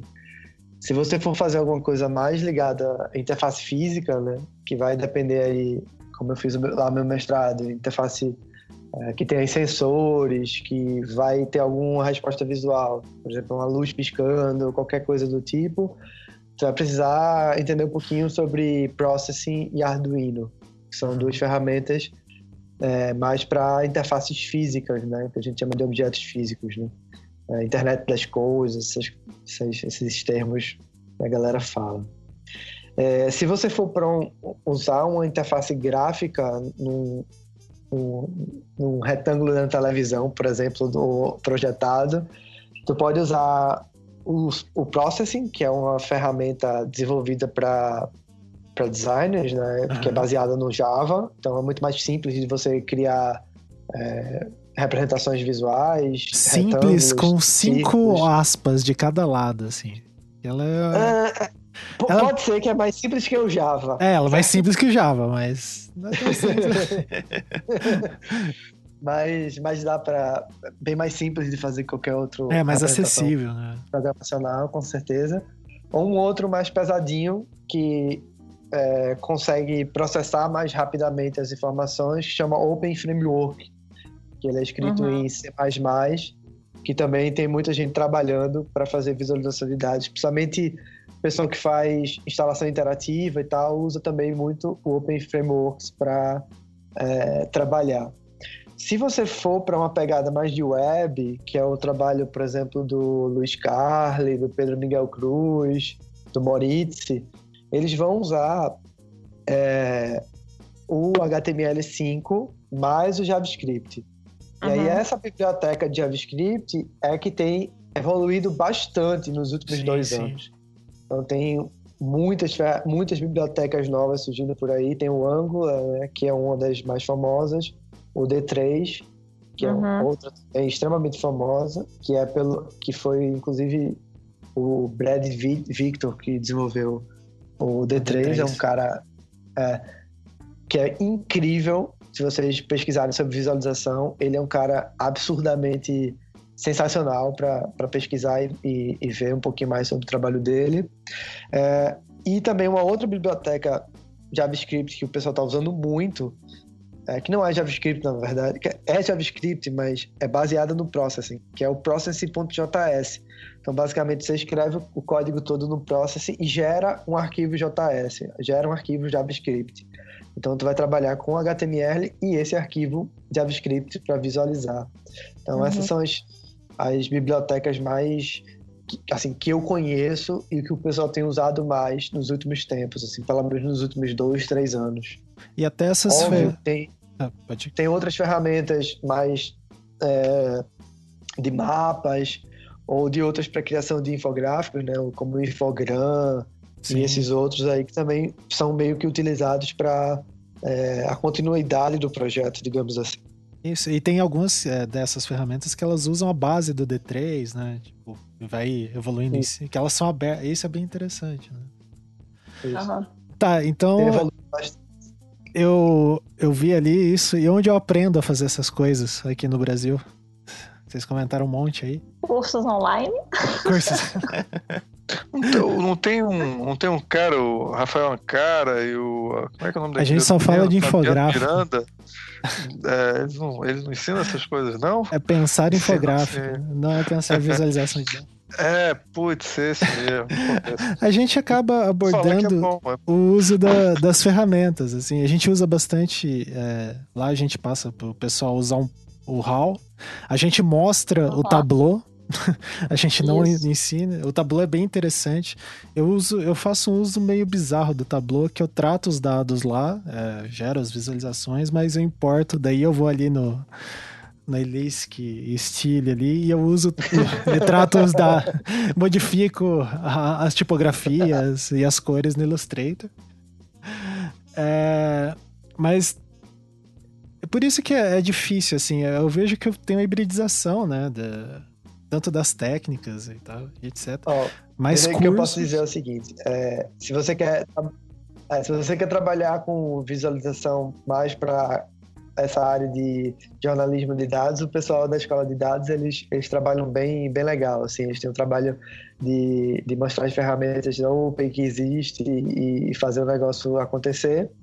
É, uma outra maneira é, de entender, ou pelo menos conversar com as pessoas que estão fazendo é, visualização de dados é ir na Campus Party, pelo menos duas ou três palestras sobre visualização desde 2014, então a gente já tem aí três anozinhos é, falando sobre alguma coisa de visualização, uhum. né? E, e, nossa, vai ter que sair um curso desse, desse podcast aqui. A gente vai ter que montar um curso para Opa! Promessa. Opa! Vamos cobrar. Vai ter que montar. E para quem quer ir para fora, onde que pode ir ou procurar, etc. Vamos lá. É, o primeiro mestrado. A Isabel, né? é. a, a Isabel, ela meio que contou aqui, né, no podcast, que ela meio que a finalização aí dela de vice-reitora na Northwest University foi para criar esse mestrado em visualização, na verdade, design da informação e visualização, né? Uhum. Que é onde o Pedro e o, uhum. o Dietman ainda tá lá, o Dietman Hoffman, que era, foi, um do, foi o meu contato no MIT. Ele saiu do MIT e foi para Northwest University. É, é, eu, eu tive a oportunidade de fazer uma palestra lá, nesse mestrado, e, e, é incrível, é muito legal assim a, a, a, estrutura que eles têm. Eles têm um laboratório muito legal e tem professores que estão mão na massa, sabe? São professores que pô, você, você ter aula com o Pedro Miguel Cruz e, e o, o Dittman é um negócio bem legal, porque são os caras que estavam metendo a mão na massa no MIT, sabe? Sim. Então vale, vale a pena. É, tem um outro mestrado na Parsons, né, em Nova York, de Data Visualization.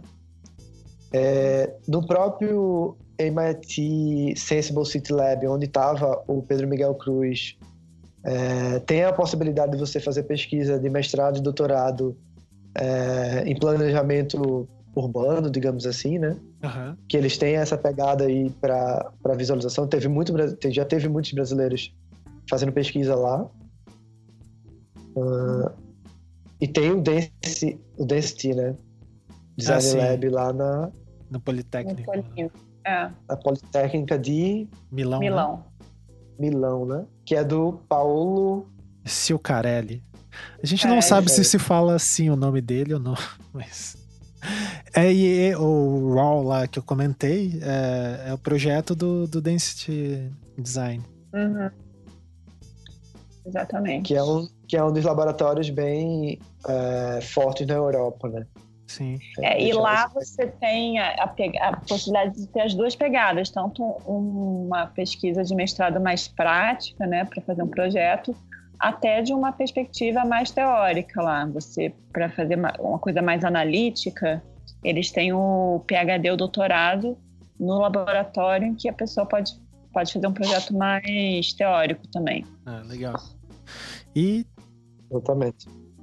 Tinha mais algum? Uh, acho que. Não, acho que são que isso, né? Ah, quem, quem, quiser, quem quiser estudar no Brasil tem a, a Federal de Pernambuco na área de computação e tem a ESD, né? Afinal, tem pesquisadores. Tem pesquisadores. ah, é claro, né? É que a gente. A, a, isso é uma ressalva importante que o Rodrigo fez. A gente ali só estava situando os polos, né? Que tem vários labora tem laboratórios, ou então vários pesquisadores. Uhum. Mas tem as. Uh, aqui no Brasil a gente tem alguns pesquisadores isolados. É, que a gente. Pode ser que a gente não esteja citando algum. Comente aí se você conhece mais um. E eventos sobre é, visualização de informação. Vocês comentaram bastante da, da Campus Party, da, da, das palestras que ocorrem lá, e tem outros eventos? É, a gente, é, no CID, a gente meio monopolizou, né? muitos, muitos, muitos artigos mesmo sobre visualização de dados, principalmente por conta da Doris, e que foi Sim. incrível. É, e aí muitos desses artigos acabaram sendo palestras na Campus Party do ano seguinte, né? Ah, que massa. 2016. Foi, foi muito legal isso. Uh, e o CID e a Campus Party são dois eventos bem fortes aí para a área de visualização. A Campus Party mais para mostrar os trabalhos e o CID mais para publicar os trabalhos, digamos Sim. assim. Isso.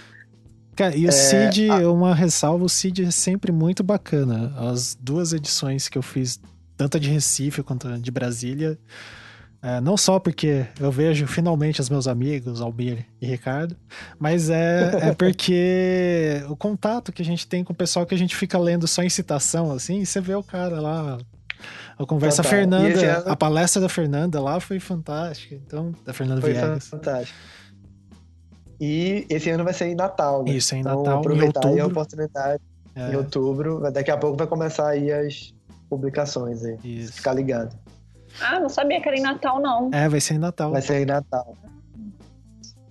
E deixa eu ver aqui, o Interact of America, que é um evento de design e interação, que já teve em Recife em 2013 e agora voltou. Uhum. É, e voltou para o Brasil, digamos, vai ser em Floripa esse ano, que tem uma das temáticas dela dada, é, visualização de dados. É, uhum. E tem o, Infolid, que não tem mais, né? É, é, o Infolid ele foi até 2013, daí acho que em 2014 o pessoal tava meio atribulado lá, que é o pessoal da, das editorias dos jornais lá de São Paulo que organizavam, daí acho que não teve, daí também não sei o que, que ia é. acontecer, não teve mais. Mas era bem. É, tá com memória, né? É, foi, mas... foi um evento. Foi, foi um evento bem bacana e era legal é. porque é, tinha amostra de infografia. Era bem bacana. Então, é, o eRio é um, um, congresso de design é, voltado para o mercado de infografia, né? E os profissionais de infografia participaram. Então, tem acontecido é que o, o lead não tem, não tem sido atualizado, não tem tido mais o lead. Né? A gente não sabe exatamente por quê, porque é. é lá em São Paulo. E aí o Rubens Paiva, que é o, é o, editor de arte do Globo, que é inclusive é um amigo nosso, tudo, e participa muito do, visualmente, inclusive de programas sobre ficção científica, porque ele é Olha um aí. nerd de científica total, assim. A gente trabalhou junto no Globo, então é, é, a gente já falava besteira já há muito tempo. Então agora a gente fala besteira publicamente, entendeu? Gravado. É, e aí, gravado. E aí o, o, a gente resolveu fazer o, o, é, o, o, o em Rio, e aí chamou vários profissionais do Rio e de São Paulo. Então é uma oportunidade de, da, da gente poder discutir a profissão, né? Fazer isso que a gente está fazendo aqui, né? Num evento, num congresso, né? Então é, ele, ele é muito importante para o Rio de Janeiro. Foi o primeiro congresso de, de infografia. Não sei se a gente chama de congresso, não sei. É, tem que Júlia, a gente tem que perguntar para a Lígia, a nossa professora Lígia, ela tem as classificações perfeitas para todos os eventos. Então, tem simpósio. Tem um simpósio e tal. E é super legal, ela sempre sabe qual é o correto. Acho que talvez seja um simpósio. E o bacana do Henrique é, foi feita uma publicação, né? E um PDF lá que tem alguns textos, isso é, é bem legal. Isso que fica o registro. É isso Exatamente. que falta pro Brasil, inclusive. Isso que falta muito. É, o é, registro. O registro. Porque os Ó, eventos acadêmicos tem... têm, né? Esse registro que acaba ficando nos proceedings do, do evento e tal. Mas outros eventos não tem, né? Só tem as fotos e a é. página no Facebook. É. Aí tem muitos eventos de computação que tem essa temática aí de, de visualização, que uhum. depois eu mando aí, tem uma lista gigante. É, e tem outros, vários eventos internacionais, né? a gente pode colocar aí depois os links, inclusive todos os eventos com os vídeos publicados na, é. no Vimeo e no YouTube, que é sensacional. Ah, isso é bem bacana. Então tem o Information Plus, que foi da Isabel Meirelles, né, que, é, que foi muito, que aconteceu agora ano passado. Isso. É, deixa eu ver, tem o OpenVisConf, que é super importante da área de computação. É, tem o Eurovis também, que é interessante. E aí alguns que são mais ligados à área de, vamos dizer, arte digital, o Tempest Try e o Resonate. Uh, e esse último que eu vou falar, que eu não sei pronunciar o nome dele. Ah, que legal. Bota o nome aí pra IO Festival. IO Festival. IO, é. IO Festival, que é, que é, porra, tem praticamente todos os grandes de visualização já fizeram alguma palestra no IO Festival e tem um vídeo publicado no Vimeo e é muito, muito, muito bom. Legal. Então vejam todos os vídeos, que vale a pena ver todos os vídeos, todas as conferências deles. E, e, só para Fala, Júlio. É, é, não é um evento, né? Mas vale citar que tem muita palestra publicada nos TEDs, né? Então, ah, sim. Vale como fonte de, de palestra. É do Manuel Lima, é, é um cara que. Eu não lembro se a gente comentou dele. Tem um TED Talk dele falando do Book uhum. of Trees, que é bem bacana. É, tem é, a TED da Fernanda Viegas. Da Fernanda Viegas. Da Fernanda Viegas no TED de São Paulo, 2009. Isso. Nossa. Que é muito boa. Muito boa mesmo. É só, só uma coisa pra gente não deixar, né? Na, pra, tem um, a galera da competição também. Tem podcast só de visualização de dados. Então. Ah, é... sim. Que é o Data Stories. Que é inclusive do, é, do autor que a gente do Moritz? Isso, do Moritz ah. e Enrico Bertini, né? Cara, é que é o... Cara, eles têm um sotaque, não sei. É, é um, um acho que é alemão, né? Acho que é o nome que trabalha no mercado de modelo seu teórico, né? Cara, é o podcast é. mais nerd da face da Terra, cara. Tipo, é um é. podcast sobre visualização de dados, né? Daí a gente fica pensando, quem vai, quem vai ouvir um sobre design, os caras vão lá e, e vão além. É legal para ver pessoas falando com sotaque, assim. Né? Sim. Hello, my name is Moritz. Uh, hey, my friend. Tal. Tudo com aquele sotaque italiano, é. assim. E outro com sotaque alemão, sei lá. É legal. Isso, é bom, mas é, é, é bacana porque eles têm umas entrevistas bem legais e as coberturas que eles fazem de alguns eventos. Tem, acho que é o episódio 86, que eles falam da. Uh, aquela conferência da IEE lá. Que é, eles entrevistaram ah, o Roberto Cossara tal. É bem legal. É, eles entrevistaram o Tuft, eu acho, e o, o, o Cairo, esses caras todos, eles participaram. Sim. E é... Só que eles é, não fazem o programa... É, é hoje o podcast mais importante né? Sim, dessa área. É talvez o único. É. é, eu, é, pronto. Tá. Essa é uma maravilha, né? O cara é... tá. Mas acho, eu acho que tem um outro, viu? Eu vou lembrar o nome, botar, que é, é, cara, é de uma área bem limítrofe, assim, e só fala sobre visualização de dados, assim, e é sobre, tipo, informação para, é, para o público, uma coisa assim. Tem um nome desses estranhos. Não, mas tem, tem é. mais um que a minha mulher escuta, um que é de estatística, que fala de visualização de dados também. É. Eu não vou lembrar. Tem, tem, tem mas o. Mas, cara, o Data Stories é, é o podcast. É. O Rodrigo tá certo. É. O resto é, sei lá. Ele é o podcast. E daí a gente vai ter algumas premiações, né? E... Assim, da é, infografia. de visualizações, sabia? Eu gosto daquilo. Você vê lá os, todos os projetos que bombaram nos anos anteriores. Uhum. É uma ótima fonte de. De ver até o que tá acontecendo, né? Isso. É, de, desses eu. Tirando o Malofiege, né? Que é tá aqui no, no canto da infografia. Eu acho que eu conheço só Information is Beautiful uh, Awards. Uhum. Os outros eu não conhecia. Que é praticamente um de infografia também. Né? Sim.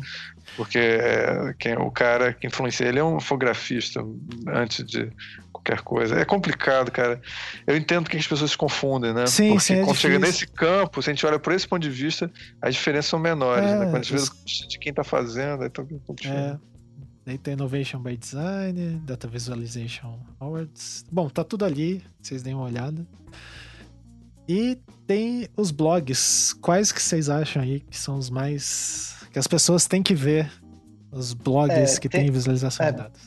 blogs eu acho o Visual Loop incrível. Uh, tem versão em inglês e em português, o que pode facilitar para alunos por aqui. É, o Visual Complexity, que é do Manuel Lima, ele deu uma parada, é, mas tem uma referência incrível, é muito, muita é coisa muito de visualização. É, e o Flowing Data, que é do Nathan Wall, que eu hum. acho um cara muito legal, que é de estatística, né? Sim, sim. E fez doutorado em estatística.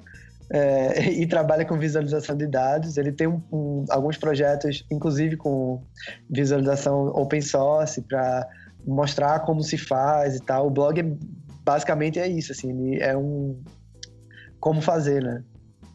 Mostra muita coisa e é bem legal, assim, gosto muito dele. E tem um livro, tem um livro Sim, de tem... como visualizar coisas, né? É Esqueci bacana. o nome do título agora, que já tem tradução para português. Ah, putz, é, eu também me escapou Visual, o nome. Visual, visualize isso. Isto, visualize isso. Uhum. Muito bom. É, Bom, aí tem, tem o blog do Cairo, né? Do Functional Art. É, a gente deixa os links. É, vai ter os links ali. O, o, o Cairo, se você entrar na internet e começar a procurar coisa dele, ele é o cara, ele é o homem da internet e do Twitter, assim. Então, Isso. se você acompanhar o Twitter do Siga Cairo, você Twitter. já vai ficar. Cara, você vai ficar super informado. Assim, Sim, você vai, é, você vai descobrir ele, muitas coisas. acho que ele dorme com o Twitter, eu não sei, ele tem uma relação assim de divulga informação sem parar e é, é muito útil mesmo. Sim. Aí tem muitos caras, se vocês começarem a entrar nisso, o pessoal dessa área, eles, eles usam muito o Twitter. Então, assim, acho que se você procurar os nossos Twitters, vocês vão ver uma porrada de gente que é ligada a essa área, assim. E a gente está sempre assinando. Desses 32 que a gente vai colocar, todos eles têm Twitter e são ativos. E, é, e os caras Olha, eu acabei de entrar no Twitter do Cairo aqui e ele tá divulgando mais um evento que a gente não citou na área, tá vendo? Nossa. Entrem no Twitter do Cairo, gente. Isso. É, é. Não, ele deve estar tá já divulgando o podcast que a gente fez aqui. Assim, Exatamente, é já está aqui, é ao já vivo. Tá, né? Ele está comentando o que a gente está falando. Exatamente. É. Ele é, o Cairo, cara, não é brincadeira, ele é, ele é impressionante nesse Sim. sentido, cara. Ele é mais é. atualizado sobre as coisas do mundo. Bom, então, pessoal, a gente, como vocês. Quem chegou até aqui, né? Foi um programa longo, mas, é, assim, eu fiquei muito contente de fazer ele, porque tem muita informação e às vezes a gente quer começar a pesquisar nessa área, principalmente estudante e tal. Eu acho que esse podcast é um bom ponto de partida. Não esgotou o assunto, eu acho que chegou longe de esgotar o assunto. Vamos ter mais programas. É, e eu queria que vocês fizessem considerações finais, agradecimento, alguma coisa que a gente esqueceu de falar. Júlia, jabá, jabá. É, é jabá, importante. por favor. Pra gente conhecer mais o trabalho de vocês. Júlia. Ai, gente, obrigada pelo convite, aqui pela estreia. Desculpa qualquer atrapalhada, cortada aqui, é porque é, nunca tinha participado é de um podcast. É, não, gostei muito de participar. É, foram duas horas e meias legais, né? Sim, uma, sim. uma conversa mesmo. É, mas acho que tem bastante assunto aí para a gente fazer um segundo tópico. Aí, de repente, para a gente falar mais sobre o processo de criação. De produção. Eu, é, poderia, do projeto do observatório, eu poderia contar, né? Como é, desde como foi a coleta de dados até a questão da representação e o retorno que a gente está tendo agora é, para falar sobre um ponto que eu acho interessante, que é até um pouco jornal, uma questão jornalística, que é sobre ética é, na hora de pegar dados. Então, por exemplo, do Twitter está tranquilo porque os dados são públicos, mas e a gente fala de Facebook, de Instagram e como essas é, corporações é, se apropriam das nossas informações. Sim. O Uber, então, né, que é um sabe ponto... onde a gente vai, a hora que a gente vai. Exatamente. Então, essa questão de é, do público versus do privado e questões de ética nos dados eu acho bem interessante. Mas aí fica para uma próxima. Ah. Próximo papo, gente. É, a Júlia, só uma coisa interessante: a gente aqui também chamou o Daniel Moura, que faz infográficos pictóricos, né? Sim. E é o forte dele, assim. E ele nunca divulga os infográficos que ele faz porque ele faz para empresas e as empresas não permitem que ele divulgue. Então você vê como é interessante como até o, que, o trabalho que a gente faz, às vezes, dependendo do que o cliente você está fazendo, Sim. a informação que tem ali é, é considerada informação privada, né? Então, informação não é uma coisa livre. Pode dar um tema bem interessante para o um podcast. Sim. Verdade. Obrigado, Júlia. Rodrigo.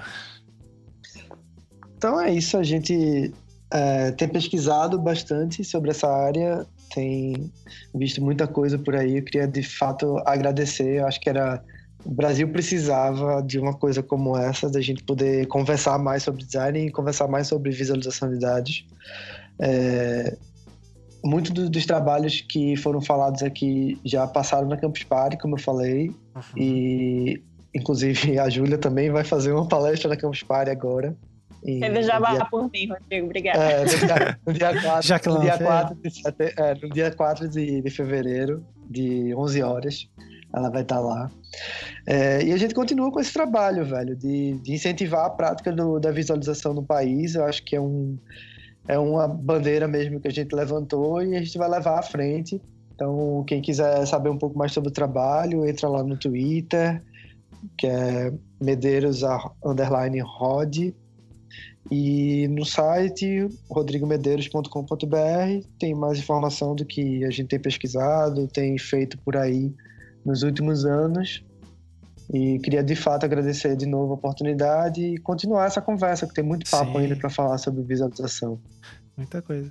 Ah, a gente que agradece, Rodrigo. É, obrigado até por ter dado esse empurrão aí pra gente fazer esse programa que a gente já tava com ele na manga. O cara falou, ah, vamos ah, fazer. Fiz, fiz, ah, eu fiz o programa, agora ele vai fazer o curso. Aí, ó. Isso, olha. Olha aí.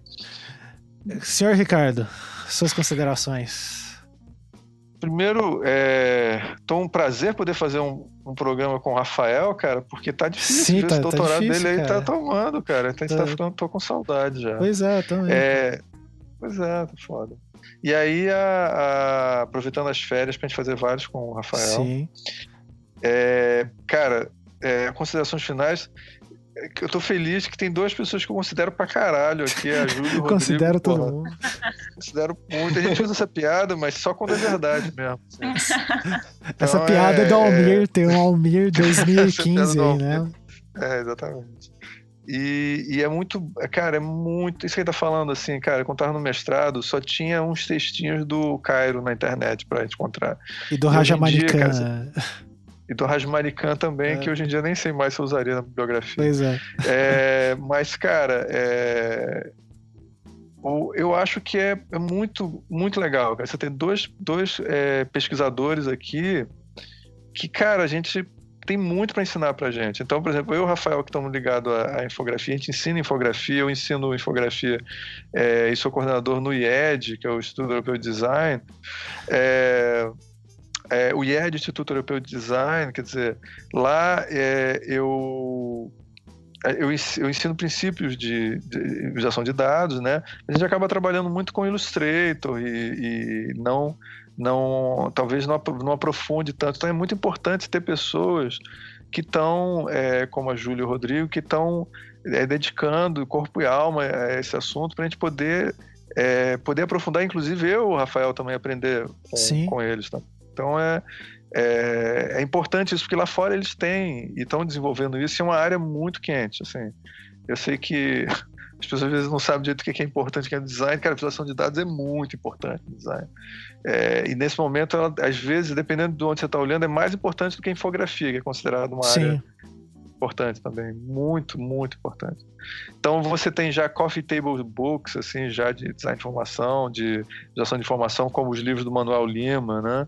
O Book of Trees e tal.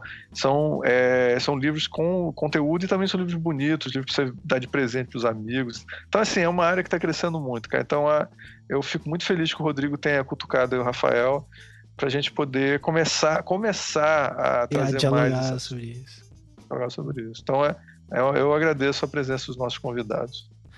Muito bom. Só para encerrar, é... eu agradeço vocês aí por já falei várias vezes, né, por ter participando. Só avisando que a gente vai continuar esse papo mais vezes aí, mais vários programas. A Júlia já deu ideia de mais uns três, no mínimo, ali nas considerações dela. é, e a gente nem citou livros e etc. Tem muita Verdade. coisa para fazer e eu acho que realmente é importante, como o Ricardo falou, é, lá no curso, no Pensar Infográfico, eu e o Fabiano, a gente é, mostra algumas ferramentas que ajudam a produzir infografia. Então, é, em vez de separar, né? A visualização de dados é uma coisa, infografia é outra. É, são áreas que podem servir. É, tem conhecimentos ali que é, eles se intercalam e tal. E sabendo essa meio que humildade ali das duas áreas, né? Saber encontrar novos caminhos, eu acho que é positivo para as duas áreas. E o último comentário, eu e o Ricardo, a gente sempre tem o recorde de podcasts com temas mais específicos e mais compridos. Eu acho que a gente tá batendo aqui o, o anticast de Isotype, que foram duas horas falando só sobre Isotype, com o nosso amigo Marcel Pauluc é, que foi um ótimo programa, mas teve uns ouvintes que não eram ligados a design. Cara, era daquele outro podcast lá. É, o, é, o Anticast, é. Anticast, cara, é coisa do passado. A gente precisa fazer, a gente precisa fazer um, um isotype novo, que eu comprei um livro. Fantástico. É, putz, ah, eu também. Aquele livro é maravilhoso, é cara. Livro... É o Context e. e... Ah, putz, é muito é, bom. Design Context. Cara, vamos botar na bibliografia aí, só para o pessoal ver. Isso, vou dar uma olhada. Bom, então. É, é, isso, pessoal. Todos os links é, desse programa estão na descrição ali, todo, todo mundo que foi citado. E é isso. Vamos agora dar o tchau coletivo aí. Tchau, tchau. Tchau. tchau. E aí, valeu.